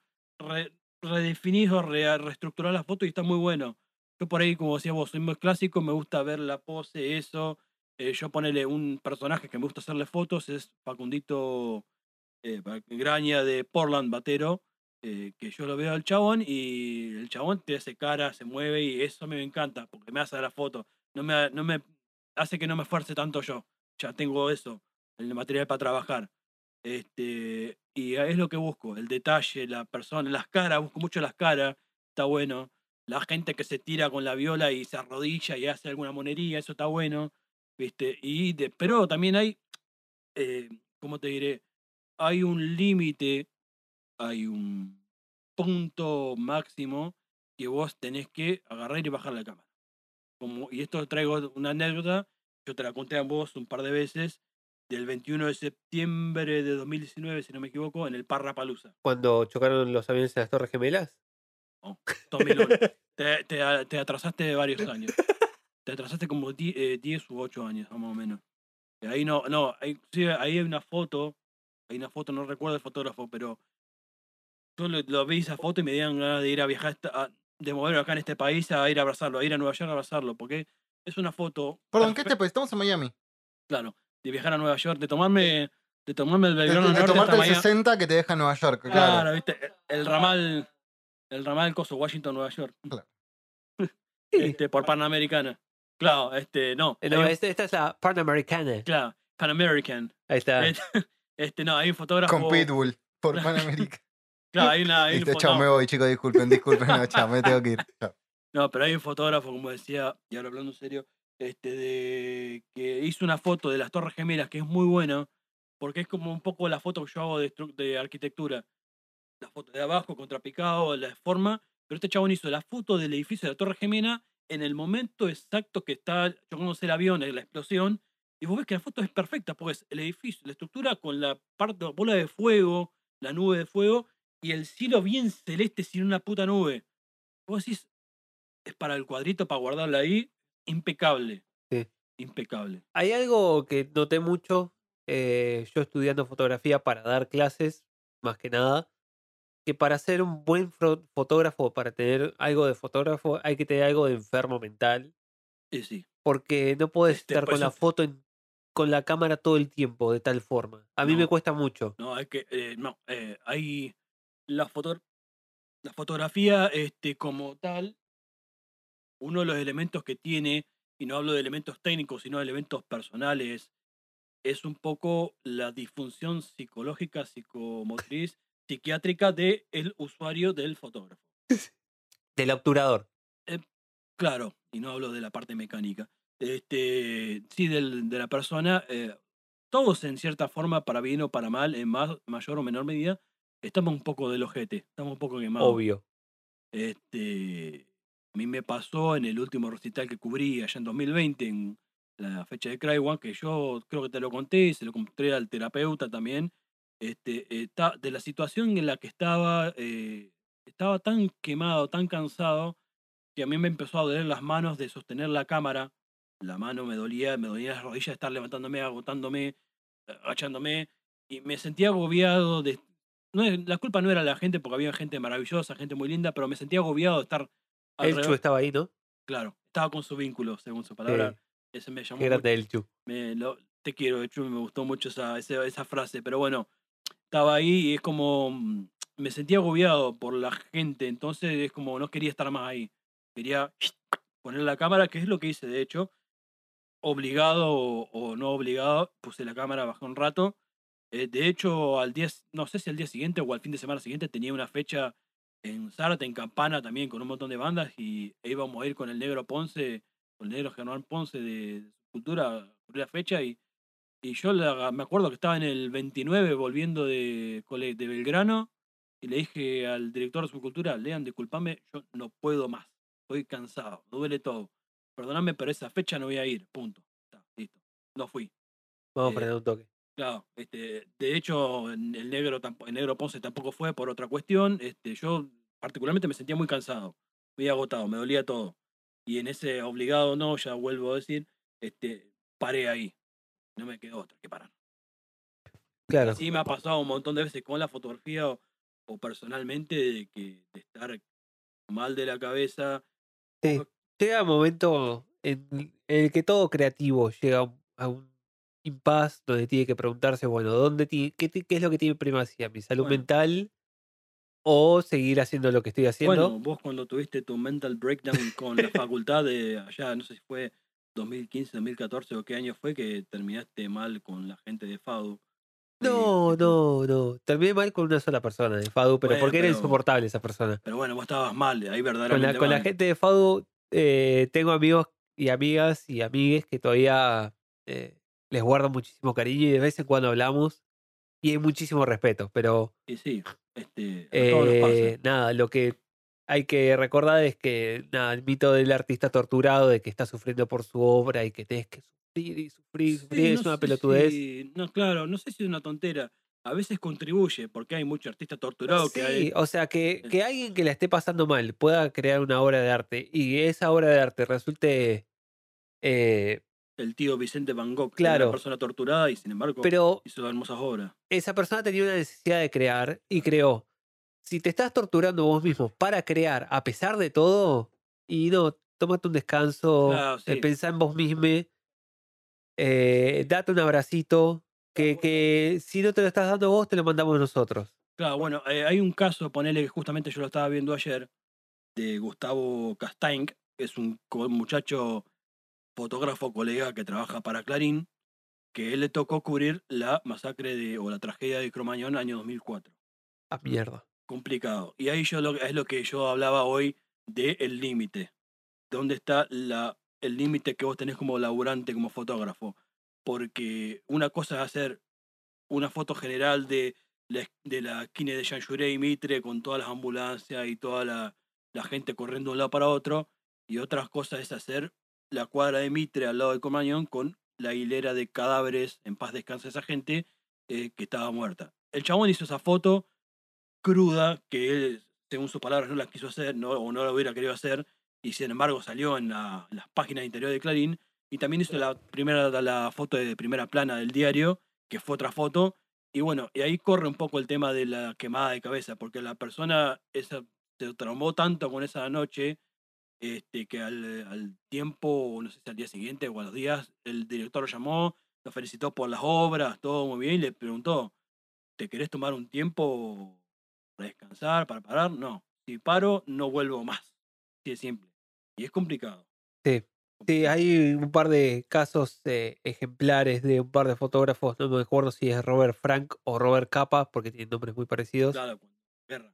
Eh, sí, que no, no recuerdo cuál de los dos volvió de la guerra y se suicidó, Ah, porque claro, no podía más. sí, hay- De hecho, Ver también hay, tanto horror humano es... hay, hay claro. el caso, hay una película que se llama The Bang Bang Club, de que es justamente un grupo de fotógrafos que se denominaban así. Es una película creo que, no sé si de principios de los 2000, por ahí, eh, donde, en 2010, ahí está el dato de la película, eh, donde comentaban la historia de varios fotógrafos, entre uno era uno que había ganado, no me acuerdo qué premio, si era el Pulitzer cuál. El Pulitzer seguramente. Sí, que era la foto- una fotografía de un nene africano con un buitre Sí, al de, eso lado te de eso te iba a hablar. y el chabón no pudo, no pudo soportar ese soportar dolor. eso. Y se suicidó. Claro, y además también lo que, por lo que yo recuerdo de, de- de- de lo que contaba la biopic, el tipo, él- lo que le pesaba mucho fue el hecho de que él solo lo retrató. Claro. que Claro. no pudo hacer, que no, no hizo nada y que tampoco po- creía él que podía hacer demasiado Claro. más que retratar y mostrar lo que estaba Claro, sucediendo. son, son fotos que vos sabés que pueden estar buenas, no pueden estar buenas, pueden funcionar, no pueden funcionar, pero vos sabés que las, las tenés que hacer. Hay algo inconscientemente que te las tenés que hacer.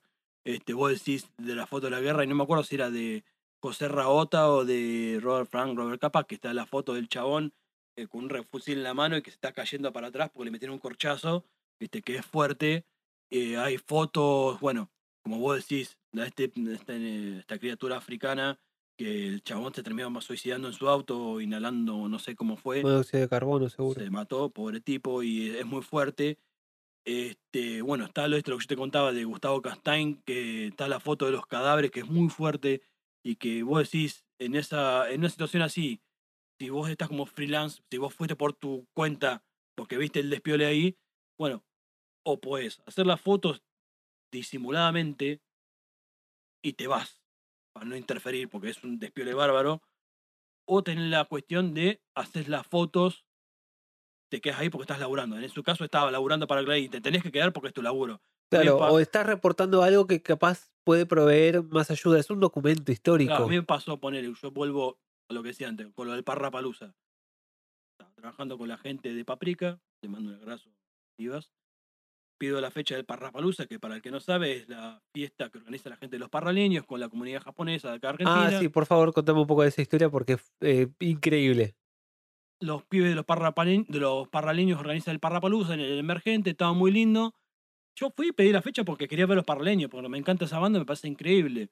Y bueno, arrancó todo re bien, tocó una banda de músicos de música tradicional japonesa, muy lindo. Después llegó una banda, vamos a decirlo así, más cachivache, que era banda tipo cuarteto, cover de reggaetón, cosa, cosa muy alegre, muy fiestona, muy de casamiento, estaba re buena también. Eh, la banda. Claro, la banda de OJ Morales, se llamaba así el chabón. Después venía una banda de tamboristas japoneses, no sé cómo exactamente se le llama, pero bueno, son Taiko, Taiko. taiko. Y de, después venían los parraleños. Hasta ahí todo bien. Yo hice hasta. eh, tocó OJ Morales, todo muy bien. Hice las fotos espectaculares. Y empezaron a tocar eh, después, o sea. A ver cómo lo explico.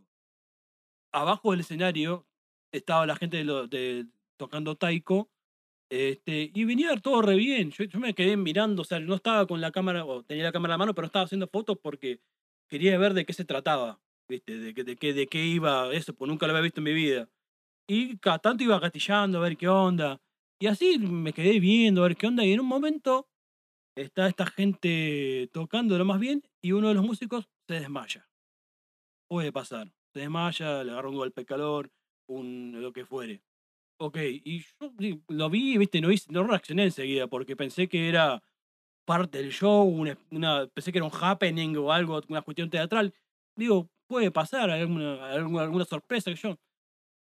Dicho y hecho, no pasó nada. O sea, la- la- las compañeras, la gente que estaba al lado, se empezaron a desesperar, prendieron las No luces es que la persona pasó eso, específicamente. pasó eso, o sea, las compañías empezaron a desesperar, pidieron la ambulancia, prendieron las luces y cuestión que la persona que está tocando, la, en paz descanse, una persona de mi edad, tu edad, la nuestra, joven, eh, tuvo, no sé si un ACV, un infarto o algo, eh, se cayó desmayado y habríamos estado, no sé si una hora, pero 45 minutos a poner hasta que se lo llevó una ambu- la ambulancia.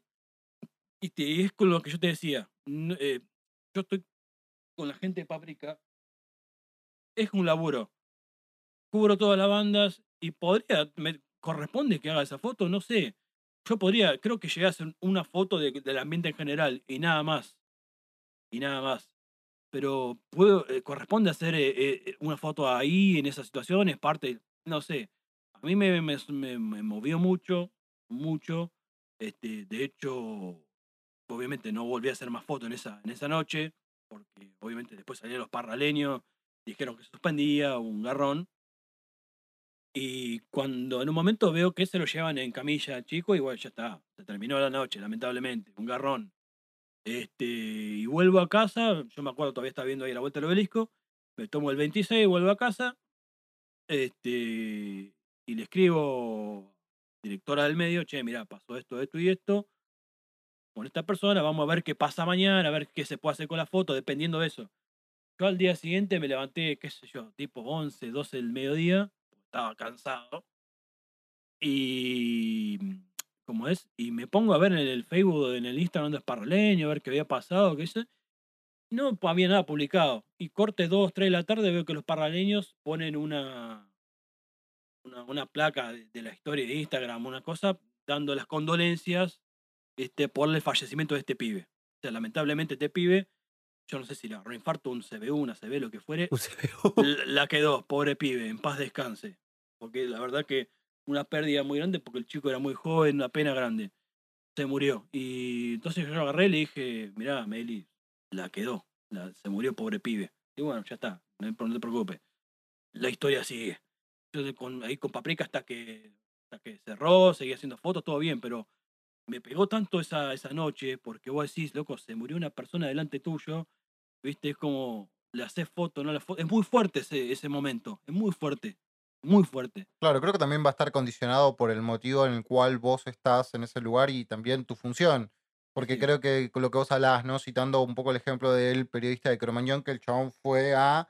Eh, como laburo, se fue a la Claro, foto ahí. no solamente que fue por laburo, su objetivo fue sacar fotos de lo que estaba pasando en ese Claro, de momento. tu hecho, él- objetivo en ese momento era sacar fotos de otro, de un evento, no de, de la muerte o no, le fue a ver, muchacho. el claro, no, él no, no es que fue a ver, mira, hay un cadáver, track foto, no. claro. Fue por su laburo hacerlo, a hacer su laburo. Es como, de hecho, incluso él lo cuenta, se comió un par de secuencias así medio violentas porque la gente estaba alterada. Claro, no, no, pero. Este, Claro, pero lo que quiere decir que vos es que vos ibas con el contexto de sacar fotos de, un una festividad. exacto, En cambio, él iba a- con el contexto de sacar fotos a una tragedia. sí, de un laburo. No sabía qué clase de tragedia, pero sabía Claro, que po- iba mal. Claro, ni siquiera una tragedia. Él lo, lo que era era una situación que después se, se pudo denominar de tragedia, que él fue mientras estaba sucediendo el hecho. Él iba a cubrir un, un supuesto en ese momento accidente Claro, o algo que está sucediendo. Exacto, porque de hecho, él mismo lo dice.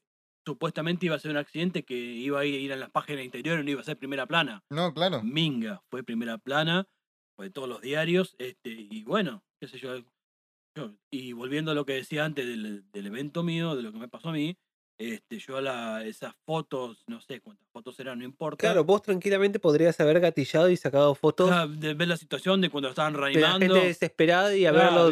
no, no te digo que me voy a ganar un Pulitzer ni nada, ni siquiera, pero tranquilamente podía haber hecho la foto. Creo que hay una sola foto que gatillé del panorama en general y nada más, fue la última foto que hice. Y me, me quedaron las fotos ahí sin editar. Yo nunca las quise editar porque me dio mala espina, me da mala vibra, están guardadas ahí. Claro. No las quiero ni tocar. Viste, en algún momento por ahí gat- editaré algunas para ver qué onda, pero nunca más. Nunca, nunca, ni siquiera abrí el archivo. Está ahí, bajé la foto, está en un archivo y ahí nomás. Sí. Pero bueno, vamos, cambiemos el. Hay Sí, mucha negatividad, de- alegría, alegría. De espíritu. ¿Cuál es tu foto favorita de, de la, de la música, así en general? Porque yo tengo un par ahí, que ya creo que las mencioné un par. Así, fotos icónicas que te gusten mucho. Te la dejo picando, pensalo un segundito. Mientras vos pensás, yo te digo, por ejemplo, una de las que me encanta, por la tapa de London Calling, me parece. Es hermosa. Me, me- me parece como, como foto así como súper Me parece a mí una foto perfecta. súper icónica. Sí, sí, sí, sí. O sea, encausa todo lo que quería, lo que transmitía de Clash, como, como banda. Como banda, como, concepto. Claro, Ya estamos pasando mucho tiempo juntos, Leo. sí, demasiado. Eh, después, otra foto que, que yo le tengo mucho cariño, eh, más allá de que es una banda que me rompió el corazón, como ya he nombrado, que es una foto de Foo Fighters, cuando tocaron acá en Argentina la fecha del tornado, que sucedió algo parecido a lo que contaba Gonza con la fecha de, de bandera con NDI, que vos ves la foto sacada blanco y negro y ves como el vapor va emanando por encima de, de la gente, que era vapor genuino porque estaban todas las luces prendidas, después de una tormenta de un huracán que hubo en River en ese momento. Esa foto a mí me, me- me- me- hasta el día de hoy es como que, además como yo estaba ahí en parte del público, como que Claro, me, la transitas de de forma cocoro. distinta, porque estabas ahí y decís, puta, ese- yo soy Claro. parte de ese vapor. Sí, Claro, sí, sí, es Ese es de- mi sudor, bebé. Es, es parte del momento, ¿viste? Está tu esencia ahí. Y fotos preferidas hay muchas, o sea, no te podría decir una. Ponele. La primera que se me viene a la mente, que también me gusta mucho por la simpleza de la tapa, la, la foto de los cuatro pibes de, de Queens de, en su primer disco debut, de los Ramones. ¿Viste? Están los cuatro, es muy simple. Ramos, los cuatro pibes ahí, ¿viste? No pedís más, bien sencillo, es lo como debe ser. ¿Viste? Si no, que yo, siempre me- se me viene la foto de Hendrix quemando la viola tirado en el- Uh, sí. es genial. El festival de Monterrey, ¿era? Claro, en Monterrey, viste, no sé, hay un montón de, o sea, hay, yo pienso hay un montón de fotógrafos, me, me corrijo, de artistas de ese entonces que a mí me hubiera encantado hacer la foto y que vos decís son zarpados, qué sé yo, no sé, hay un montón de, de fotos muy, muy zarpadas. Inclusive también la que yo decía de Penny Smith, la de, la de London Calling, la que es la de Paul Simon, y hay una que me gusta que de mañana la vamos a hacer con vos, que la quiero hacer con vos, que es la, una foto de Jim Saha, que es la que nadie sabe, eh, tiene otra, un contexto más equivocado, más raro. Es la foto del disco Minor Threat, que está- que está el chabón sentado. Sí. Bueno, Mm. nadie sabe que ese no es Ian McKay. No, es Ian McKay. Es el hermano de Ian McKay, el que está tirado ahí. El chabón, el chabón había ido a verlo al hermano de su banda y en un momento estaba cansado, se sentó en una escalerita y se, quedó acurrucado ahí. Y alguien, y Jim Saha le tiró la foto ahí, creo que en el año 81. Y todos piensan que es Ian McKay porque salió en la tapa, pero no, es Al- eh, creo que es Alan o también, otro no tiene otro nombre, McKay, es el hermano. Pero todos piensan que es Ian McKay, está el chabón ahí sentado. Y eso también, me, eh, también así, porque son fotos que yo también he hecho, pare- foto parecida he hecho así, son fotos simples y está re buena. Porque vos sabés que la- alguien la agarra después, la usa y como, está perfecto. Con ese cerrame la mesa 4, Sí. esa data. ¿Quieren eh, tomar un un descansito? Yo voy al baño y mientras dejamos acá grabando las cosas. Hasta que libere la bestia. Eh, pará, Leo. ¿Me preparas un fernet? Dale, Leo, por favor, haceme. Lucite como barista, Leo.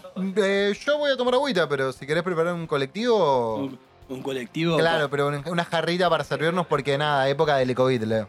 Dale. En ese momento Leo estaba sintiendo, porque ustedes no lo están escuchando ahora que lo pienso. Eh, se está yendo Leo está haciendo. descalzo, transitando un pequeño patio que da hacia la cocina y me acaba de mostrar sus posaderos. Está, está yendo a liberar a Willy ahí. en- está enviando a Willy a Saberazategui por aguas de Aiza.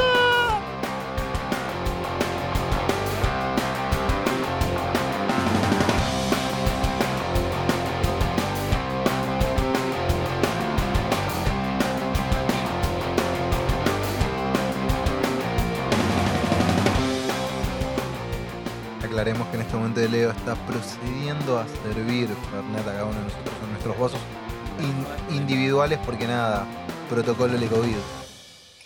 A los borrachos, a los prestigitadores y a las putas. Salud. ¿De dónde es? Lo improvisé recién. ¡Ah!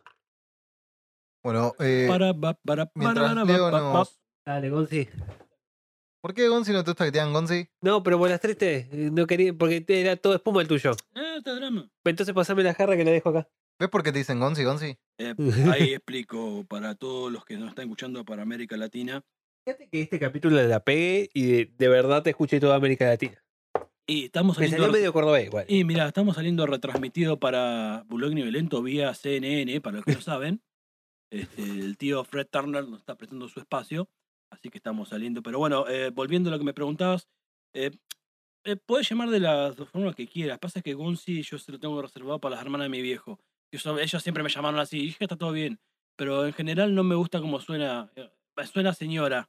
Dato, dijo hermanas de mi viejo, no dijo tías. Claro, mi tía. me eso no- nunca voy a entender por qué, pero me cuesta decir tío, abuelo. Siempre digo la, la padre de, la hermana de, como el hermano de. Me cuesta, no sé por qué. Datos, no opinión. No opinión. No, datos, no payaso. Si son tus tías, ¿no? Claro, obvio. No son tus abuelos, como Miguel Abuelo. Y su disco Nada. Hoy Claro. vamos a hablar del disco Nada Claro, de la banda. Discaso, disca, disca, disca, di- discaso. Ok, esa fue la relación más extraña pero acertada que ha hecho Leo en toda esta noche, porque hoy en Revolviendo Discos vamos a hablar de un disco de Miguel Abuelo. Miguel Abuelo Pero nada. En nada, eh, claro, no es de Miguel Abuelo con los abuelos de la nada, no, es otro proyecto. Este disco, este disco, aclarémoslo porque como lo invitamos a, a, a- a Gonza, que ya explicamos un montón de veces cómo llegó acá a Miami, no vamos a ser tan redundantes. Sí, el Eh, de Mitre. Ay, Dios. Eh, pero eh, el punto es el siguiente. Le, le dijimos, che, trata un, disco, un disquito. Y nos trajo esta quema Es de los principios de, Los de los 70. 70, argentino-chilena francesa. Claro, porque este, este es un. Para, para, para, antes de, de arrancar por el disco. ¿Por qué este disco? Porque. Como dijo Fantino, para, para, para. Para, para, para, para.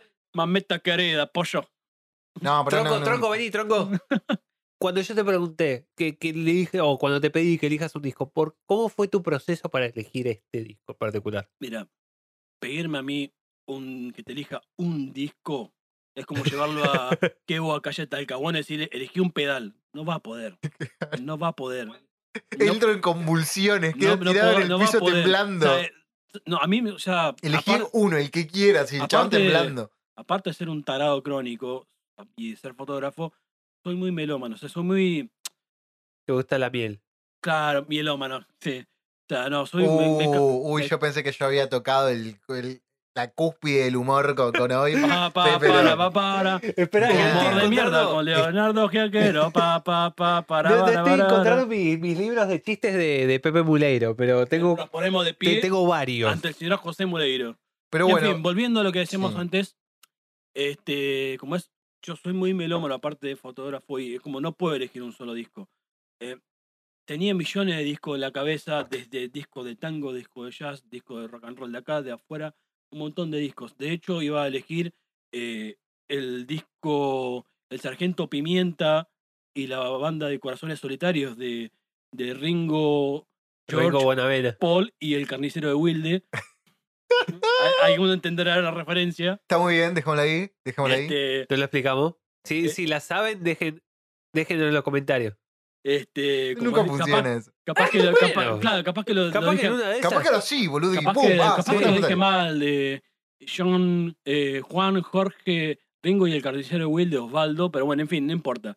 Iba a elegir eh, la Sgt. Peppers como primer disco porque fue, digamos, con el que ingresé a la, Esto fue grabado en vivo y tenemos, y tenemos galgos. Estamos acá, esos son las, los perros de Miami, no importa. Este, como es este. Como decir, es como el disco con el que yo entré, si se quiere, por la puerta grande del rock and roll. Ya previamente me acuerdo que había escuchado alguna cosita individual de Lennon, este, mediante un cassette grabado, que me lo habían pasado, qué sé yo, pero el Sgt. Pepper me acuerdo que fue el primer disco grande así que compré por propia voluntad porque me gustaba. Que no te obligaron a punta No, de revólver me- a no, comprar. No, no, no, no. Fui yo y lo compré. 30 pesos de una disquería. a la mierda. Imagínese qué época La, la antigüedad. Cuando la plata valía. cuando lo, claro, cuando no había inflación. Este querido. No, este años 2000 y pico, no recuerdo cuándo, pero lo compré. Eh, me, me encantó ese disco, creo que es una edición, supongo yo inglesa, estadounidense, no importa. Original, hermosa. Pero bueno, iba a elegir ese disco, pero descarté esa posibilidad porque recordé este otro, esta otra gema europea, americana, hermosísima, que es Miguel Abuelo Etnada, que es la, vamos a decirlo así, el punto bisagra, llamémoslo así, entre los abuelos de la nada psicodélicos y abuelos de la nada eh, pop ochentoso. Porque hay una historia detrás de esto. eh, los abuelos de la nada en los, en los años 60, finales de los 60, eran como una cosa muy Pink Floyd, muy... Que muy- tocaban mucho con Spinetta Jade, ¿no? No, no, todavía no. Eso, ¿Todavía no? Spinetta es mucho después. Claro, en la época de Papo y Amigos es. eh, más o Del menos. 68. por ahí más o menos, este, casi a la par de Pink Floyd, podríamos decirlo, cuando Pink Floyd estaba con C. Emily, Emil Play y con Sid Barrett y toda la cuestión, esta, los abuelos de nada estaban con Diana y Vaga, nunca te miró una vaca de frente, o sea, bandas, cosas muy delirantes, muy psicodélicas para la época. Canción de Flu para el para Júpiter, una cosa canción así. de canción en flu y no me recuerdo exactamente el nombre, pero una banda, una canción así. Entra el querido Aníbal Napolitano, Carpo, Norberto. donde sea que esté, que esté en la gloria. Este, Depende, depende a quién le pregunte. Para mí, Para mí sí. Este, hereje. Este, como es. No, eh, me, me gusta el stoner, me, me- me gusta el tocar la guitarra. Papos Blues para mí es uno de los primeros discos de stoner de la historia. Mi, mi- mi salud al carpo. Tenía sus contradicciones, pero ¿qué ¿Cuál sujeto no lo tenía? ¿Y qué ídolo que vos tenés es intachable aparte de Morelo? Y no estamos Maradona. hablando de Marcela. la fuerza del no me escabio. puede- Maradona no hizo nunca nada malo en su vida. Ah, ¿no? Es indemostrable. ¿No? No. Preguntarle a las mujeres. No, yo ¿Con el Diego no? no existen las ex mujeres. preguntarle a Guillete Coppola. Diego murió virgen. ¿Y vos decís? por eso son las, por eso son las Pascuas. Muerte y crucifixión de su hijo. es la era- segunda, la- la segunda venida de Jesucristo de Nazaret. Claro, obvio. Pero bueno, pará, entonces, continuemos. Sí. Sigamos a Bingo, entonces. Estábamos Es hablando, nada. estamos contextualizando el disco. Claro, sí. volvamos Llegó un tal Norberto Capo Claro, Napolitano. según- eh, después de unos años de funcionamiento de esta banda, aparece el Carpo y empieza a tocar un tiempito con los abuelos, qué sé yo. Pero en un momento Miguel Abuelo se hinchó las pelotas con, con que el Carpo quería blues, blues, blues, blues. Porque el Carpo era así. eh, sí, este, y Miguel Abuelo estaba experimentando otra cosa. Entonces dijo, tomá, con moño y todo, te entrego la banda, haz lo que quieras. Andate a Yo cagar. me- me- yo me pianto, me voy. Dicho y hecho, el chabón se fue a España, anduvo divagando por ahí. Y el chabón largó esta gema, esta gema. bu- Bueno, los abuelos se separaron, el Carpo apareció con, con Machi y Pomo haciendo Papas Blues, una locura. Miguel Abuelo se fue a España y en el año 73 largó este discazo que yo siempre dije es una pena, porque si bien en el año 73 ya teníamos Papas Blues, teníamos, teníamos como es este, teníamos a Pescado Rabioso, había un montón de cosas zarpadas, con un sonido bastante consolidado, bastante lindo, bastante zarpado. Es una pena que no ya se haya grabado acá, porque también tiene un sonido, yo siempre dije, muy Zeppelin, muy bueno. Y este, ¿cómo es? Este, es una pena que se haya grabado afuera, que, no, que acá no lo podemos escuchar en vivo, que no se editó acá en Argentina. Es una pena, porque Sí. es un discazo. O sea, no es lo que vos te esperarías de Miguel Abuelo en los 80 de otra cosa. No, Esto para no, nada. Es, es duro, Y entonces, volviendo a la pregunta raíz, ¿lo traes acá? porque buscando justamente, por curiosidad, siempre fui una persona curiosa y justamente curioseando, buscando algo que me interesara de Miguel Abuelo, que siempre me gustó, encontré esto y fue como un sopapo. Acá tenés, viste, como un, un revés, me golpeó la cabeza.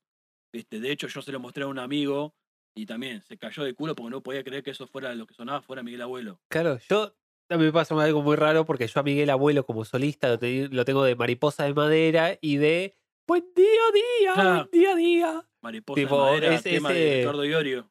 Es, Claro, eh, hace- No, no, no. ah, No, no, pero hace una versión muy digna y en el disco Ayer Deseo Hoy Realidad que está muy bien. A ver, para mí está muy bien lo que hace, lo que hace Iorio, más siendo, más siendo Ricardo y todo lo que representa. Otro día podríamos hablar de, de Ricardo no, porque no, o sea, más allá de lo que representa, me parece que día, no, ¿no? tiene elegido bien ni siquiera ese tema. no- el hecho de que haya hecho un cover de eh, Ana no duerme era o Muchacha ojos de papel, Sí, no me acuerdo. sí, Pero hay como como una, Iorio, no. claro, hay una no, contradicción, no. porque él tenía como esa cosa medio en contra de los hippies y después terminó cantando Mariposa de Madera. Lo cual me parece muy bien en realidad, porque estamos hablando de que, a ver, dentro de todas las falencias que puede llegar a tener Ricardo, el hecho de justamente tener esa postura en brigadas metálicas, hablando en contra de la jiponada, que, que en sí también hay que, vuelve a ser lo mismo, Sí, todo. digamos sí, que se redimió, ponele. no, pero no solamente eso, es que uno siempre cuando habla de una obra artística hay que ponerla siempre dentro de un contexto y lo que representaba. Convengamos que previo a Brigadas Metálicas, a B8 lo echaron del Buenos Aires Rock. Sí. ¿Me entendés? Los mismos hippies con Morrales. Exacto. O sea, que Papo Eh, el apadrina la llegada de B8 cuando estaba en Riff y que no lo video- toleraron. Está el video donde Iorio se está quejando, un Iorio de pelo largo. Acá no me dan de comer, acá se dan tantos hippies, claro. Está, está el video, está muy bueno. Entonces, claro, y el muchacho después te sale con un tema con Brigadas Metálicas en contra de eso, que capaz que no es contra el hippie en sí sin- y el ideal hippie. Claro. Eh, por lo cual, igual, como apuesta artística, más allá de que sea bien elegido o no, para mí no está mal que se anima a hacer algo que sale por completo de lo que uno se hubiese Sí, imaginado. se reinventó, si quiere, se redimió, qué sé yo. Pero Pero bueno, un gusto, es un tipo que tiene una carrera musical de más de 40 años, puede ¿Por qué hacerlo, no? te canta el culo, te puede gustar o no, pero... claro, En fin, pero el punto... No, o sea, el punto es Claro, que no es me como- gustó. No te voy a decir que está mal Ah, lo que bueno, hizo. un la, la- la pero, la cuestión calle de fondo, la cuestión de fondo, La calle invita. Claro, la cuestión de fondo es que muchos de una músicos, vez. la cuestión de fondo es Tomando que Pepsi. Claro, la cuestión de fondo es que muchos músicos se quejan de una determinada música o de un determinado género y a la larga se terminan volcando un poco a eso. ¿viste? Sí. Hay, hay algo que me, me rompe mucho las bolas, es que los músicos de repente te detachan a alguien como de que hace X cosa, ah, no, este no me gusta porque hace folk. Y después, qué sé yo, 20 años después lo, lo- lo están escuchando. ¿Y por qué tenías que en su momento tacharlo como de, ah, no, es una, es una pedorrada? Hubieras dicho, no, no me gusta, y después disfrutarlo. La gente cambia y es normal. Nosotros nos pasó ese comportamiento adolescente, decir esto es una mierda. Claro, pero yo No, estoy eh, hablando bueno. de gente de 30, 40 años. Sí, pero la gente no puede cambiar. Pero el problema es que desde el vamos, no tendrías que haber dicho que era una pedorrada. Pero. Arrepentite. Hace penitencia, hijo de puta. Agarra un látigo. Mira, acá te dejo el látigo. Cinco Padre Nuestros, cinco latigazos. Una después- vez cada día. cruz. Claro, total, de, y le- total de tres días resucitado. Así que no te Ya, eh, claro, 5 es castigo, 6 ya es vicio. claro. Sí, depende. Eh, ¿Cuántas sacudidas? volviendo al episodio Claro. anterior, sí. No, pero bueno, volviendo a lo que decíamos antes y esto de la de lo que dice uno y hace después, por eso yo lo planteo con Piazzolla. El maestro Astor Pantaleón Piazzolla, me pongo de pie. Este, Maestro Astor Pasternak. Claro.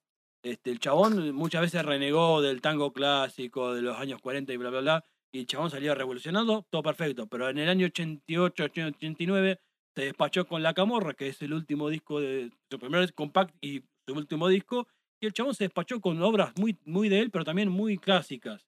Es como que tuvo una, al final de su vida, volvió un poco a las fuentes. Sí, Y igual hay que medirlo de caso a caso porque yo Claro. estoy seguro de que Piazzolla tenía un amor profundísimo por el tango, Sí. pero de lo que se quejaba era de la mentalidad de los tangueros de acá. Lo mismo hay una banda que se llama Bad Bad Not Good, que en su momento fueron controversia en el mundo del jazz porque dijeron, estamos podridos de que todo el mundo, eh, está- nos encanta el Love Supreme, pero estamos rotos las bolas de que todo el mundo haga versiones de Coltrane y sea todo Coltrane y todo el mundo haga solo versiones de Coltrane. Inventen algo nuevo, hijos de puta. Y se nota que los pibes tienen un amor profundísimo por esa música. Bueno, también pasa mucho con, eh, con el jazz, que hoy vos vas a ver un concierto de jazz y vas a ver obras propias de la gente que toca, y cuando hace covers siempre, por ahí siempre hace los mismos covers, y está, está bien, pero yo no veo que alguien agarre y haga toque tutu de Miles Davis, o, o no sé, Highway Chase también de otro disco, o Amandla también de Miles Davis, que son una cosa acidísima y electrónica. Yo no creo que alguien lo haga. Y si lo hiciera me rindo sus pies, boludo. Y, y pasa lo mismo también, qué sé yo, en, en los círculos más eh, high strung, se, se les dice en inglés el término que son los... ¿Cómo, cómo traducirlo en inglés? Los más... eh, en los círculos musicales más estirados de gente que supuestamente sabe lo que está diciendo, lo que está haciendo, de que, ah, la música que me gusta a mí es buena porque es académicamente correcta o es, eh, o es mejor que la tuya porque es empíricamente probable que toco más notas por minuto, mis notas son más complejas que las tuyas o tengo una proporción matemática más complicada que la tuya para tocar. Lo que pasa con muchos de esos círculos es que se quedan mucho en la tradición y no, no avanzan nunca y no progresan y no Claro, progresan y vuelven siempre a recaer en lo mismo. Claro, se, se reinventan entre una, entre una mismas cosas. O sea, se empantanan. Claro, no es que Sí. se reinventan. El problema es que no se reinventan. Claro, Son gente que se escucha. sobre una misma base. Claro, eh, vuelven a los mismos autores muertos todo el tiempo y son claro. siempre los mismos autores muertos. Y nunca hay un autor hay una- no hay una contemporáneo que trate de reinventar. No hay alguna frescura. Pero bueno, volviendo a lo que decíamos. Pero bueno, claro, eh, Miguel Abuelo es nada. Es un disco hermoso. No, Sí, me lo esperaba tan, Claro. tan piola el disco. Porque de pronto, o sea, lo tiene. O sea, es una cosa completamente distinta a lo que uno puede esperar. Uno piensa en una jipeada gigante y no. De pronto te aparece una cosa bien, bien pesada que te rompe la cabeza al principio y después tiene como una bajada más, más tranqui, más folk y después vuelve con, pone, sale con señor carnicero que es las cosas bien zarpadas, bien hard. Hay un tema que ahora no me acuerdo el nombre que es un tema de, de, de Black Sabbath del primer disco. Sí, tiene- es que tiene mucho sonido. Claro, Y arranca con- aquí es parado. Doom, es Doom Metal. Claro, arranca con estoy aquí parado, sentado o, o como es. Estoy aquí parado, sen- estoy aquí parado, sentado y acostado. Sí, arranca con eso y es como. Amigo. A mí me sorprendió, por ejemplo, en el comienzo con Tirando Piedras al Sí. Río, lo pirotécnico Sí. del guitarrista, que después buscando un poco de Es el de Virus. es Daniel Sbarra, De Virus. guitarrista de Es el de Virus. Virus, sí, no podía creer. Que, pero, pero tiene un nivel de pirotecnia, el tipo de, el de- de magia que es impresionante es lo, lo que toca. Y el disco es muy ecléptico. Coincido plenamente con lo que dicen ustedes. A ver, convengamos que arranca, mismo tirando piedras al río es un tema, estamos hablando de temas largos, Sí, disco muy 10 setentoso, minutos. temas de 7 minutos, Sí. 8 minutos, con varios pasajes, eh, como para, para ponernos que, más allá de que es una lástima que recién se editó acá en el país en el 99, lo que sí tiene de bueno que se haya grabado afuera es que suena bien. Los discos en los 70 acá no lograban esta calidad de sonido. Estaba complicado, la calidad de grabación no era la misma. Acá se nota claramente que está grabado afuera y suena de la hostia. No O sea, solamente son los tiene- temas, es lo que suena. Eso que vos decís tiene un porqué.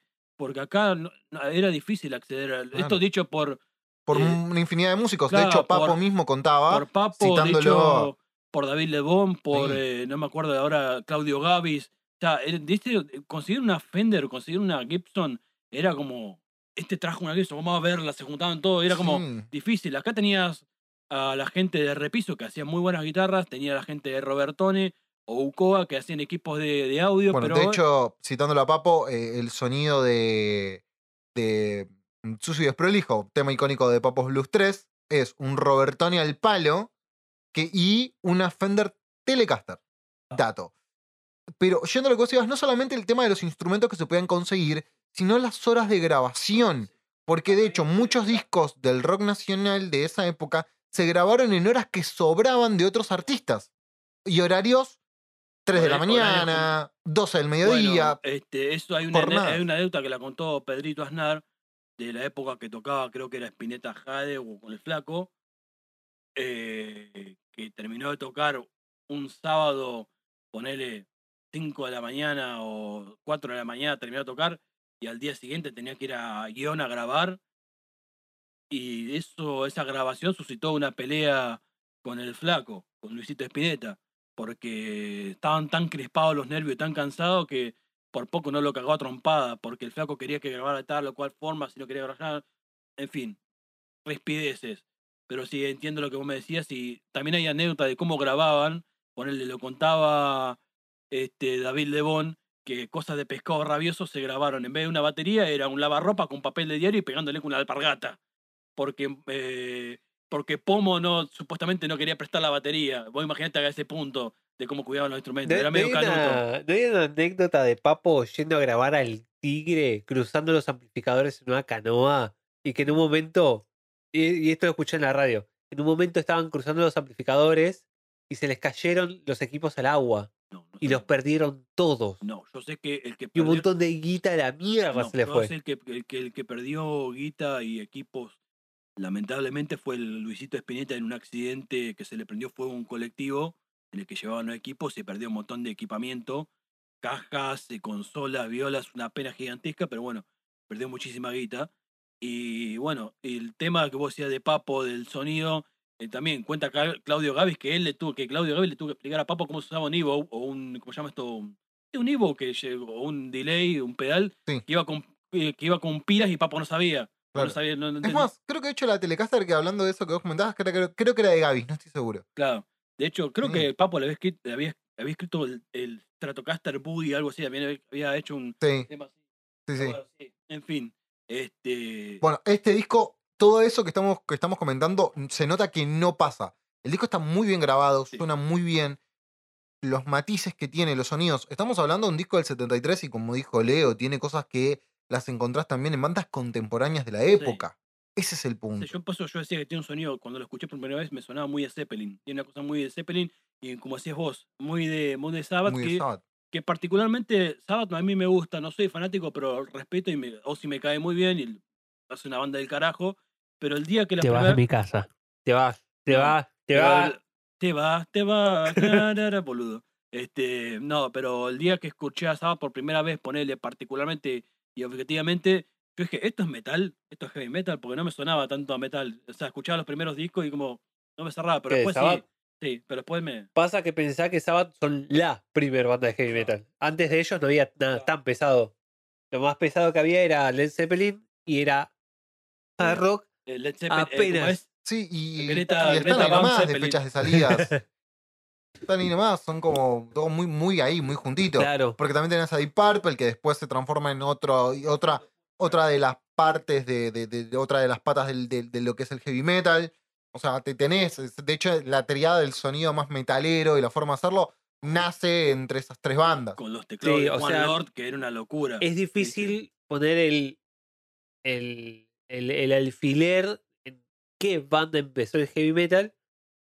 En general caes en Sabbath porque de son la, hecho- la banda más pesada de esas tres. Incluso muchos caen en decir que la primera la primer canción de heavy metal, oriental al heavy metal, es Helter Skelter. de los Beatles. Tiene- sí, te- había, qué sé yo, por, había, eh, ya por los finales de los 60 había algunas cositas, ponele de Pink Floyd, ponele guarda con el hacha un genio, Care with- Careful with the Axe Eugene, que hay cosas muy zarpadas, muy que tranquilamente pueden ser metaleras, cosas de poner Echoes, pero ya estamos hablando de los años 70, hay cosas muy experimentales que, que se asemejan mucho al metal. Inclusive hay una zapada que tiene Pink Floyd con Frank Zappa, que es el, eh, ¿cómo es? Ahí este nombre, eh, bueno, es el Zappa Drive, por, eh, algo así, que es una zapada de Pink Floyd larguísima y también tiene muchas cosas medio raras. Este, pero sí, Claro, Cosmic Overdrive también puede ser la que tiene el primer disco que todavía estaba Sid Barrett, Sí. creo. Eh, es como media heavy metal. Pero, nada, eh, el tema es que uno, es- este disco es uno de los primeros, yo al menos lo vi como citado como uno de los primeros discos de heavy metal de Latinoamérica. y sí, O sea, es importantísimo este disco. No sabía que existía. claro. Y eso que me gusta mucho, Abuela de Nada. No sabía ni que existía. Este, sí, es un disco muy interesante. Tiene un acercamiento muy metalero y es como uno de los primeros. Lamentablemente no, ya te digo, no se editó acá en su momento, si no hubiera sido una. Un, yo creo que lo hubiera tranquilamente, le hubiera pateado el culo a Papo y al Flaco cuando se lo hubiera traído acá. Claro, Este- yo me imagino los socios, tipo, a, a Spinetta adelantando la creación de los socios del desierto como 10 años. Para, para después de escuchar este disco y decir, Claro. puta, quiero hacer algo así. Claro. Este, pero bueno, este, se editó en otro lado, una pena porque yo creo que hubiera sido una joya verlo en vivo. Pero bueno, qué sé yo. Sí, o sea, Este- hubiera sido una joya verlo a Miguel Abuelo en Sí. vivo. Que esa es una de esas penas. Al petizo así, sacando pecho, el chabón como cantaba, verlo. "Ah, ah, ah", Ah, Tiene un par de. A ver, convengamos que igual su, eh, esa, La- ese toque lo tiene, ojo, en este disco, Sí, ¿eh? tiene- o sea, hay- es Miguel tiene- Abuelo tiene cantando. No, no se imaginen que no se van a encontrarlo a Miguel Abuelo porque sí, el disco tiene heavy metal, tiene heavy, me- tiene heavy metal, como Pero decía Loto Samarvide. con Miguel Abuelo. Claro, pero tiene folk Tiene también. mucho folk, mucha No. hipeada. A ver, eh, cuando arranca en el segundo tema, El largo día de vivir, que ese tema sí lo conocía, yo pensé, no, no me imaginé que venía de este disco.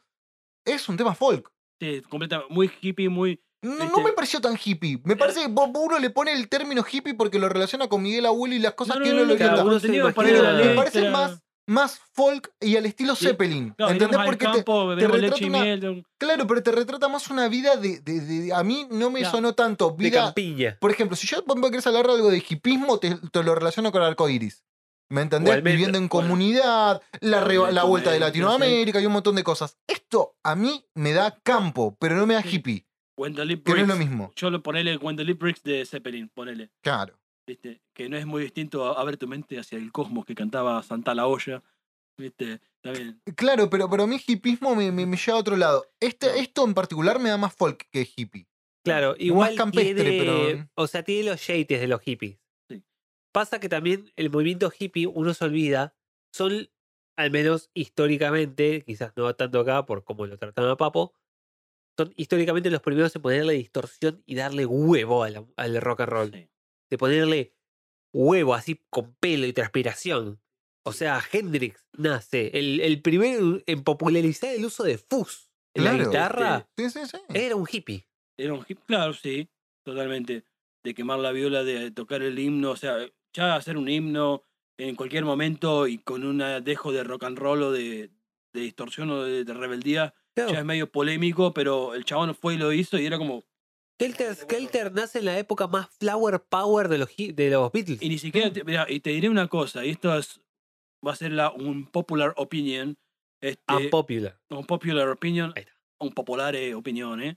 Eh, voy, voy a decir eh, que también no solamente acá ni en Estados Unidos, este, el rock, me, me corrijo, el pan rock nació en Perú y no tiene por y no tiene y no tiene por qué ser hippie, tiene que ser pibes de camisa y pantalón. Sí, diciendo- bueno, pero eso ya nos estamos entrando en otro tema no, completamente Sí, distinto. estamos hablando de los psicos, para los que no saben de lo que está apuntando en este Sí, caso. busquen a los Psychos, hay un documental en punk, YouTube que eso es es Sí, punk. sí. increíble. Y sí, es punk. Lo que pasa es que es una, lo que se llama una evolución paralela. Claro, hubo- Porque el punk, el movimiento punk, nace de una corriente de pensamiento y de una corriente de música que no solamente salen los Sex Pistols, salen un montón de bandas a Sí. la par. pero Los Psychos nacen de un vacío a la par. Pero bueno, convengamos que fueron en los 60. Sí, o sea, mucho tiempo antes de los Ah, Pistols. hay que darle crédito a los Psychos, pero no podemos decir que los Psychos inventaron el punk porque inventaron otra cosa distinta. Era el protopunk. Tampoco, era otra cosa distinta, era proto otra cosa. El tema es lo que hoy. que- que era po- proto Psycho. más, allá de, Era como- más allá de todo el tema que pasa, los Psychos es un hecho aislado que quedó en Perú y que trascendió años después cuando alguien lo escuchó y lo relacionó con lo que era la existencia del punk. Claro, Era una es- cosa bien, a- una fuerza, una vibra medio rebelde que vos decís, este, demolamos la estación del tren y cagamos en trompada. Sí, y un montón de temas más que tenían los Psychos aparte que... Demoler quizás es el que más conoces, pero. Y, y que, y que tiene cosas que se conectan con el punk por el hecho, y ellos mismos lo dicen en este documental que, que cita Leo en YouTube, este, que ellos no sabían tocar sus instrumentos y lo que hacían y el ruido que generaban era parte del hecho de no saber tocar y de manifestarse con lo que sentían. Era, era su manera de llamar la atención, tocar fuerte. Como vos decías de vos, que vos que no sabés tocar Claro, la y le pego las cosas y, salto en el escenario y, y sudo como- mucho. Como lo que yo te mucho. mostré a vos de Lito Vitalia, que el chavo poniéndole la- la- las pezuñas del teclado y ah, haciendo medio improvisando. Claro. Pero es difícil decir que inventaron el punk cuando el punk no es solamente un sonido particular. Claro, es un movimiento cultural, en realidad. es, un, que- es un que todo, tiene pero bueno, un- es una forma de decir. Claro. Pero bueno, no- no- Volvamos no- a- nos a- a- re fuimos por la tangente. volvamos Volvamos a- a, señora, O sea, señor. O sea, volvamos al disco puntualmente y eh, otra cosa que me pareció genial de, de- de este disco, primero y principal, es que tiene climas pero no decae en ningún momento. No, no, es un disco re escuchable. Aparte, lo que te dicen de que sí, son temas largos de 8 minutos. Son 7 temas, dura 40 minutos Claro, el es corto el disco, para, o sea, son muchos, son pocos es temas, pero, increíble. pero está muy bien balanceado, es muy escuchable. No es mucho ni es poco, No. está en la medida justa. sí. Este, te hace, lo escuchás caminando y te hace mover la peluca, ¿viste? te acompaña la música, inclusive cuando, cuando baja la tensión, en, como decías vos, en el largo día de vivir, este, está, está bueno, te captura. De hecho, viste, me pasó también con un montón de, de otras bandas que también, viste, pueden tener discos largos o cortos, pero esa esencia que te, que te captura, que no lo tienen todos, viste, como que te enganchan los discos, este, me pasó, pocas veces me pasó, uno una de las veces que me pasó no solo con este disco, sino con un disco de una banda que es muy poco conocida, lamentablemente, que es Nube un Leopardo, con su disco Quinta Esencia, primer y único disco de esa banda, que es un sonido también súper sesentoso, blues rock, corte Black Keys, y es un disco hermoso, blues rock cantado en portugués. A la memoria del querido Marcel Willow, donde quiera que esté, te quiero, vieja. Este, este es un discazo. Y me pasó eso, de mover- caminar y mover la peluca Sí, es un disco muy compañero también en ese sentido. Yo lo, lo. Algo que hago, un ejercicio que me gusta hacer últimamente, y más ahora que pude conseguir una forma de ponerle Bluetooth al auto. ¡Huesa! Dato, sin, Ah. sin modificar el estéreo original de un 2009, chicos. Llegó la Eh, tecnología a la vida Es de un Kevo. montón, es un montón lo que logré. Después le voy a contar fuera de aire cómo fue la movida. como a mí con Mercado Pago. Eh, yo, yo recién lo pude poner. Llegué a la tecnología. Bien, bien. Yo después le voy a contar cómo, cómo fue la, la secuencia fuera de aire. Pero bueno, el tema es el siguiente. Me gusta mucho escuchar discos mientras estoy manejando. Eh, es un gran momento y es un momento donde a mí en lo personal me genera mucha, no solamente intimidad, sino eh, me, me- me siento muy anónimo estando al volante. Porque Sí. las cosas que pasan alrededor nadie te da bola. Nadie Claro, te da bola. Te podés permitir subirle al taco las cosas Sí. y es Te como. convertís en el turro que va en el Bora con la música al pasa- Claro, a mí me pasa que escucho Bring Me the Horizon, el último EP que sacaron, Britney y es como. "Oh", tipo, Bueno, eh, quilombo y bajar paréntesis, y- hablando de Britney, cuando hicimos la, la- cuando analizamos In the Zone acá, le ponía el taco en el auto. Y venía ahí De hecho, el escuchando. otro día tuve ese, como una especie de guilty pleasure, un ataque de y estuve viendo el video de Toxic de la mina, Obvio, el Viste, mejor video de la historia, el video más sexy de la historia. Pero, Sexy. Uy, rozando la pornográfico. obvio, es la Britney, Uy. nuestra Britney. yo, yo no me acordaba de ese video. Lo vi después de, ver- de- de grabar el programa y dije, puta, sí.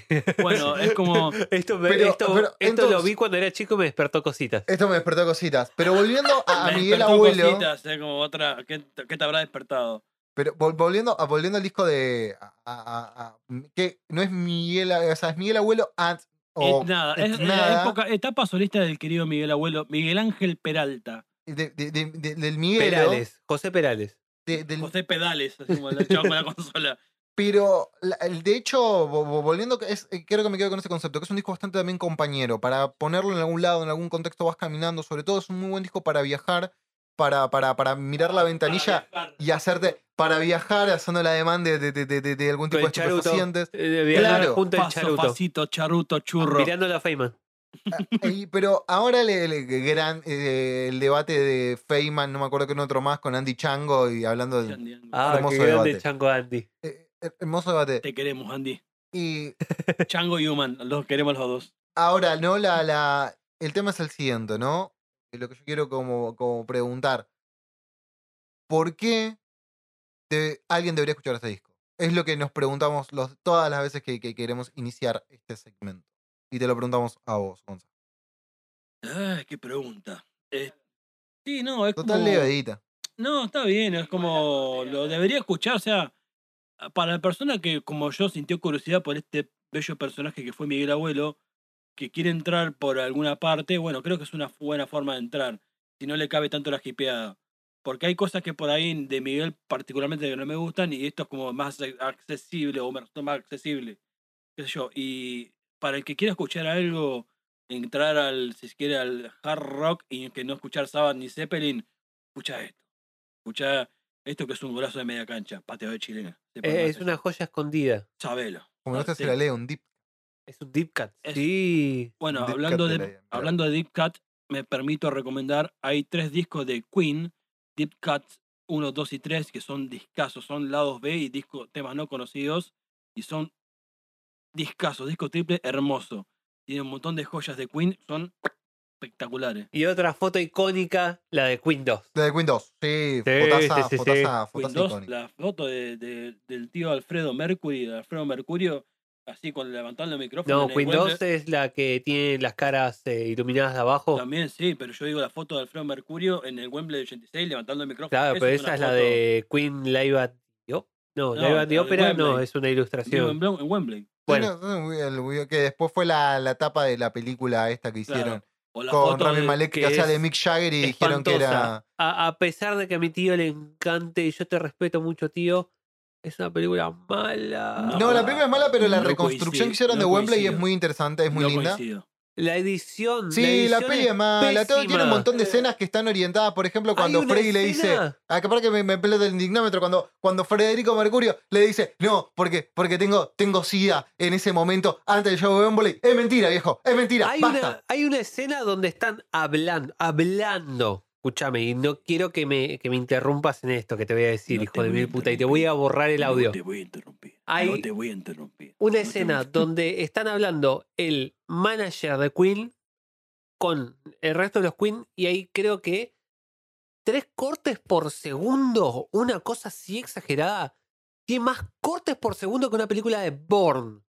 No, es una película y de además acción. también cómo está contada la película. O sea, primero, Rami Malek hace de Mick Jagger. Los primeros, hasta que le crece el bigote es Mick Jagger. Y Sí. dos, después hay otro tema. El único que. El único, incompetente la película. Además, Es el único, mala. además, el único que consumía fafafa y copulaba como loco era Freddie Mercury. El resto eran todos menonitas, boludo. Dale, Claro, dale. Claro, aparte. No, no- no- bien que Deacon ahora es un señor inglés gordito y borracho y el otro es astrónomo y el otro sigue tomando cocaína. Pero, No. pero Yo todos se el, único, el único en lo que Claro, no. aparte cortaron las partuzas con enanos. claro, ¿Qué No, hizo posta? Había no, partuzas con enanos. No, pero pasa que eso era más de la vida personal de Freddy, época solista. Pero están hablando de Freddy, no están hablando del resto de Sí, Queen. pero La bueno, de ahora- Freddy, ahora ¿a el dato- carajo le importa Ahora, el dato en Deacon? el que estoy completamente de desacuerdo, y ustedes también seguramente van a estar en desacuerdo, es la elección del actor. O sea, Rami Malek es un actor de la fucking hostia, es un gran actor, pero Sacha Baron Cohen es Freddie fucking Bueno, Mercury. y creo que el problema también era que, que lo bajaron a Sasha Baron Sí. Cohen es porque quería hacer algo más parecido y un poco más crudeli,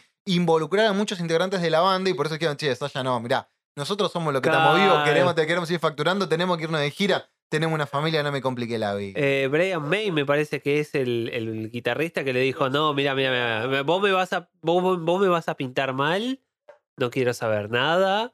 Dale, eh, que le tengo que dar de comer a George Michael, dale. porque yo no, yo mi estrella no la comparto con nadie y la banda no era Freddy, soy yo.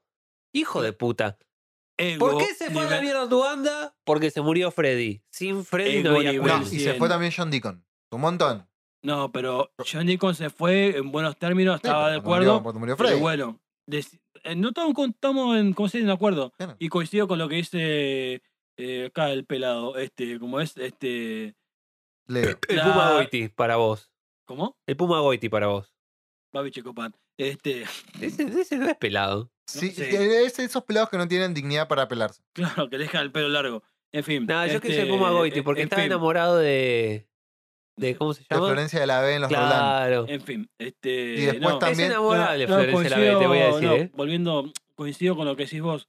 La banda era, te gusta o no, era Freddy más los otros. Este, pero cuando se murió Alfredito, ¿quién se acuerda de la época solista de Roger Taylor o de Brian May? Brian May estuvo con Susana Jiménez y eso fue lo más trascendente, disculpame. Fue, lo- fue todo- hasta creo que creo que al bananero le hizo una parodia, una, una imitación, algo así, y nada más, ¿viste? Pero. Pero bueno, nadie ya estamos hablando un montón de boludeces. Así Sí, que. la, la, la, la, la. Nada. ya ¿Por puede- qué tenemos que escuchar este disco, Gonza? Porque es un disco de la concha de su madre, es un disco zarpado. El que quiera entrar al hard rock evitando a Zeppelin o Sabbath, este disco. O el que quiere evitarse la parte, yo insisto, más hippie de Miguel Abuelo, eh, este disco. Y después verá, después elegir a los abuelos de la nada psicodélicos o a la abuela de la nada pop ochentoso. Y, si para- querés escuchar a una de las grandes voces argentinas cantando por fuera de su, De su proyecto conocido, Ese disco. Miguel Abuelo et nada de Miguel Ángel Peralta. Dios lo tenga en la gloria, si es que existe Dios.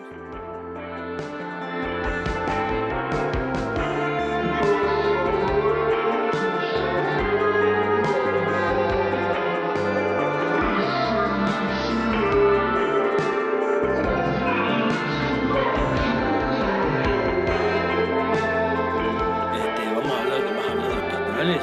eh, vamos a matar a los pastorales. Te tengo que nombrar a Pastoral, que ustedes ya lo nombraron, pero. Eh, Pastoral. Pero Pastoral, hay que Bueno, si querés cantamos una canción religiosa y No, de no. sol a sol, No.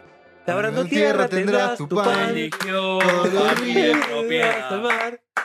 Eligió familia y propiedad. No. No, no, no, no. no. Acá Nosotros la estamos box tape, privada papá. No se habla, este es un podcast comunista y nos cabe el marxismo.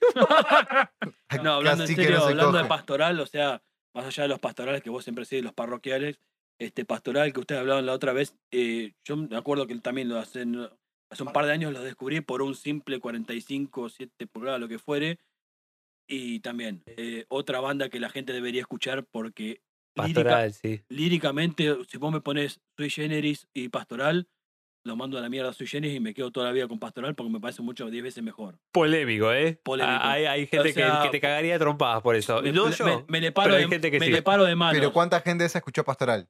Me le paro de manos. Ah, Que escuchen en el hospicio, ¿viste? Y ahí vamos a Toma hablar, ya. ¿viste? O yo sé que Charlie y Nito son grandes letristas, lo admito y los quiero y, lo, y los soy fan de ellos, pero Lito, eh, perdón, Miguelito Erasquín y Alejandro Michele también tenían cosas muy zarpadas. Yo creo que hay cosas, canciones que tocaron ellos en su momento eh, que tranquilamente hoy las podrían tocar y estarían zarpadas. Muy zarpadas. ¿qué vos?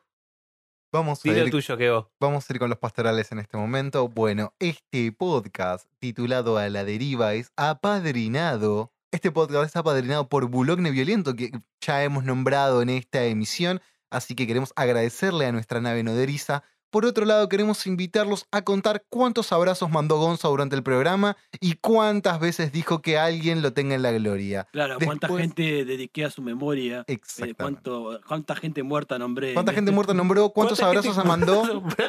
Claro, ¿no? ¿Y, y cuántos cariños ha enviado? ¿Cuánta gente, cuántas veces me puse de pie? ¿Cuántas veces se puso de pie? Eso también es para contar. Después también queremos agradecerle a Edco, quien hace todas las maravillosas artísticas que pueden escuchar. queremos, Él, lo pu- él mismo lo pueden escuchar en su propia Bandcamp. También en Bulogne Violento, ¿no? Con su último sencillo que se denomina Pliegues, aunque yo siempre le digo Plaguis. Plaguis. Este, Dark Plugins. Plugins o plugins es otra posibilidad. Este, y bueno, y si quieren aportar a esta noble causa y emprendimiento, pueden hacerlo a través de Cafecito. Ponen en Google Cafecito Bulogne Violento y ahí van a poder encontrar ¿sí? no solamente accidentes u homicidios en la zona de Boulogne, sino también lo que van a encontrar es la posibilidad de aportar por un módico precio a lo que sale, ya ni siquiera sale un café hoy en día acá en Argentina.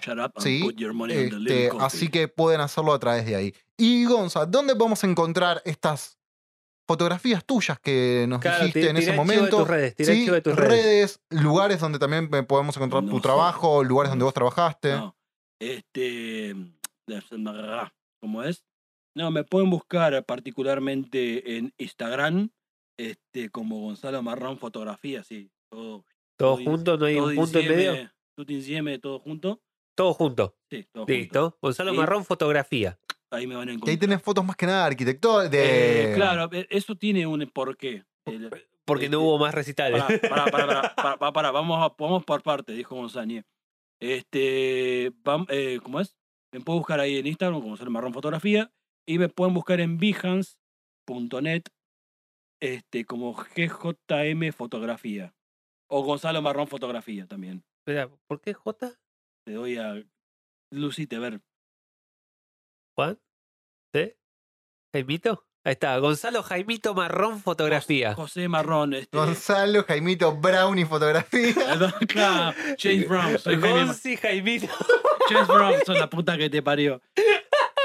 Pero bueno, ¿cómo es? entonces es Behance GHJ? pará. ¿No? ¿Cómo es? No, va- vamos a recapitular porque no me acuerdo exactamente. Bueno, que me. A ver, vamos a poner un- un- una música acá de fondo. Y, y claro, y, no, y- mientras y- a mí me, me querían agitar, a ver si se pone nervioso, se pone nervioso, mira, y no tenía la casa preparada. Sí, yo me iba a, a mandar a no, no es que no a- tenga preparada, no les crean, gente, estos dos farsantes. Mira lo que es Yo esto, no me- ¿qué quiere? Claro, porque es no- pampeano. No, ¿por qué no, no, viene no, de no, no, porque no, no, van a no, decir que la No te cree nadie. Ah, Le no. preguntás a tu hija, no, yo soy de Río Negro, te dice. Claro, ¿dónde cagás? ¿Quién, quién te Yo conoce? soy Vos, papá. mendocina, le dice. ¿Cuánta, cuánta, cuánta no, porque yo me voy tenés? a, a, a, a Cosquín para, para bailar. Y vos sos eh. un boludo y no tenés huevo, ¿Qué pibe. No soy mexicano mezclado con venezolano. Es que, es que yo me voy para Cosquín para poder estar... Sí, sí, sí. Lee, lee, lee. Los mineros de Ahí Chile. estamos, vamos. Dale. Como No, volviendo, volviendo a lo que decíamos recién, este, me pueden buscar como Gonzalo Marrón Fotografía en Instagram y como GJM Fotografía en Behance, http www.behance.net, GJM Fotografía, así todo junto, y ahí podrán encontrar todas las fotografías de mi producción. ¿Y tu Instagram personal es hundirse no es opción? ¿Ese lo querés dar? Sí, sí, el que quiera no van a encontrar nada particular. Arroba hundirse no es, arroba hundirse no es opción. Ahí tienen a la vida personal de, de Gonza, un tipo ecléctico, Eh, por pone- decir le cosas. pone- Pero bueno, volviendo a lo que decías antes, el por qué, lo que preguntaba, que vos sí, porque la pandemia cortó los recitales, la puta que la parió, y como es, este, me tuve que abocar a otra cosa, y la arquitectura me gusta. Vos misma me preguntaste por qué la arquitectura, por un montón de cosas. Es como, me llama, me llama mucho eso, tan- la atención, es como tiene su forma, sus cosas. Y Te bueno, calienta. Claro, me, me, ero- me erotiza el concreto. Me erotiza una viga de concreto y un, y un acero. ¿Viste? Me pone cachondo el acero, ¿viste? El- este, ¿cómo Ok. es? Este, Si vos decís, sí, ¿viste? yo te creo. Producción. ¿Me pueden sacar de acá? Esto no estaba en el contrato. Está bien que me trajeron a Miami, hicieron lo que tenían que hacer, pero no. y- no. ¿Qué? ¿Que, que lleve eso? ¿Dónde querés que lo.? No, no, no, yo eso no lo paso por aduana. No, no, no, no, me quedo acá, me quedo acá. Este, todo lo que no va a aduana queda en la triple frontera y ahí se revende, se va.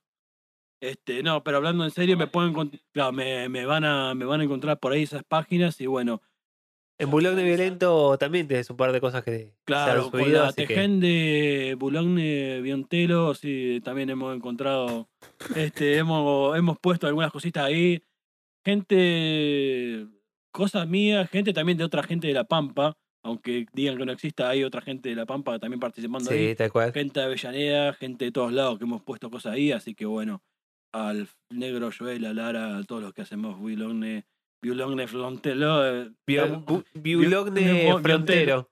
Claro, Violante Montelo es como también les agradezco enormemente, como también les agradezco a ustedes nuevamente que me hayan invitado acá a su ranchada acá en Miami. Viste, aunque ahora no esté buscando la CID de la Interpol y la FIP, porque ahora abrir, Estamos evadiendo impuestos. Claro, sí. No lo digas en voz alta. Dale, el único que invadió, que invadió, ah, que evadió impuestos fue presidente, no vamos a poder evadir nosotros. Sí.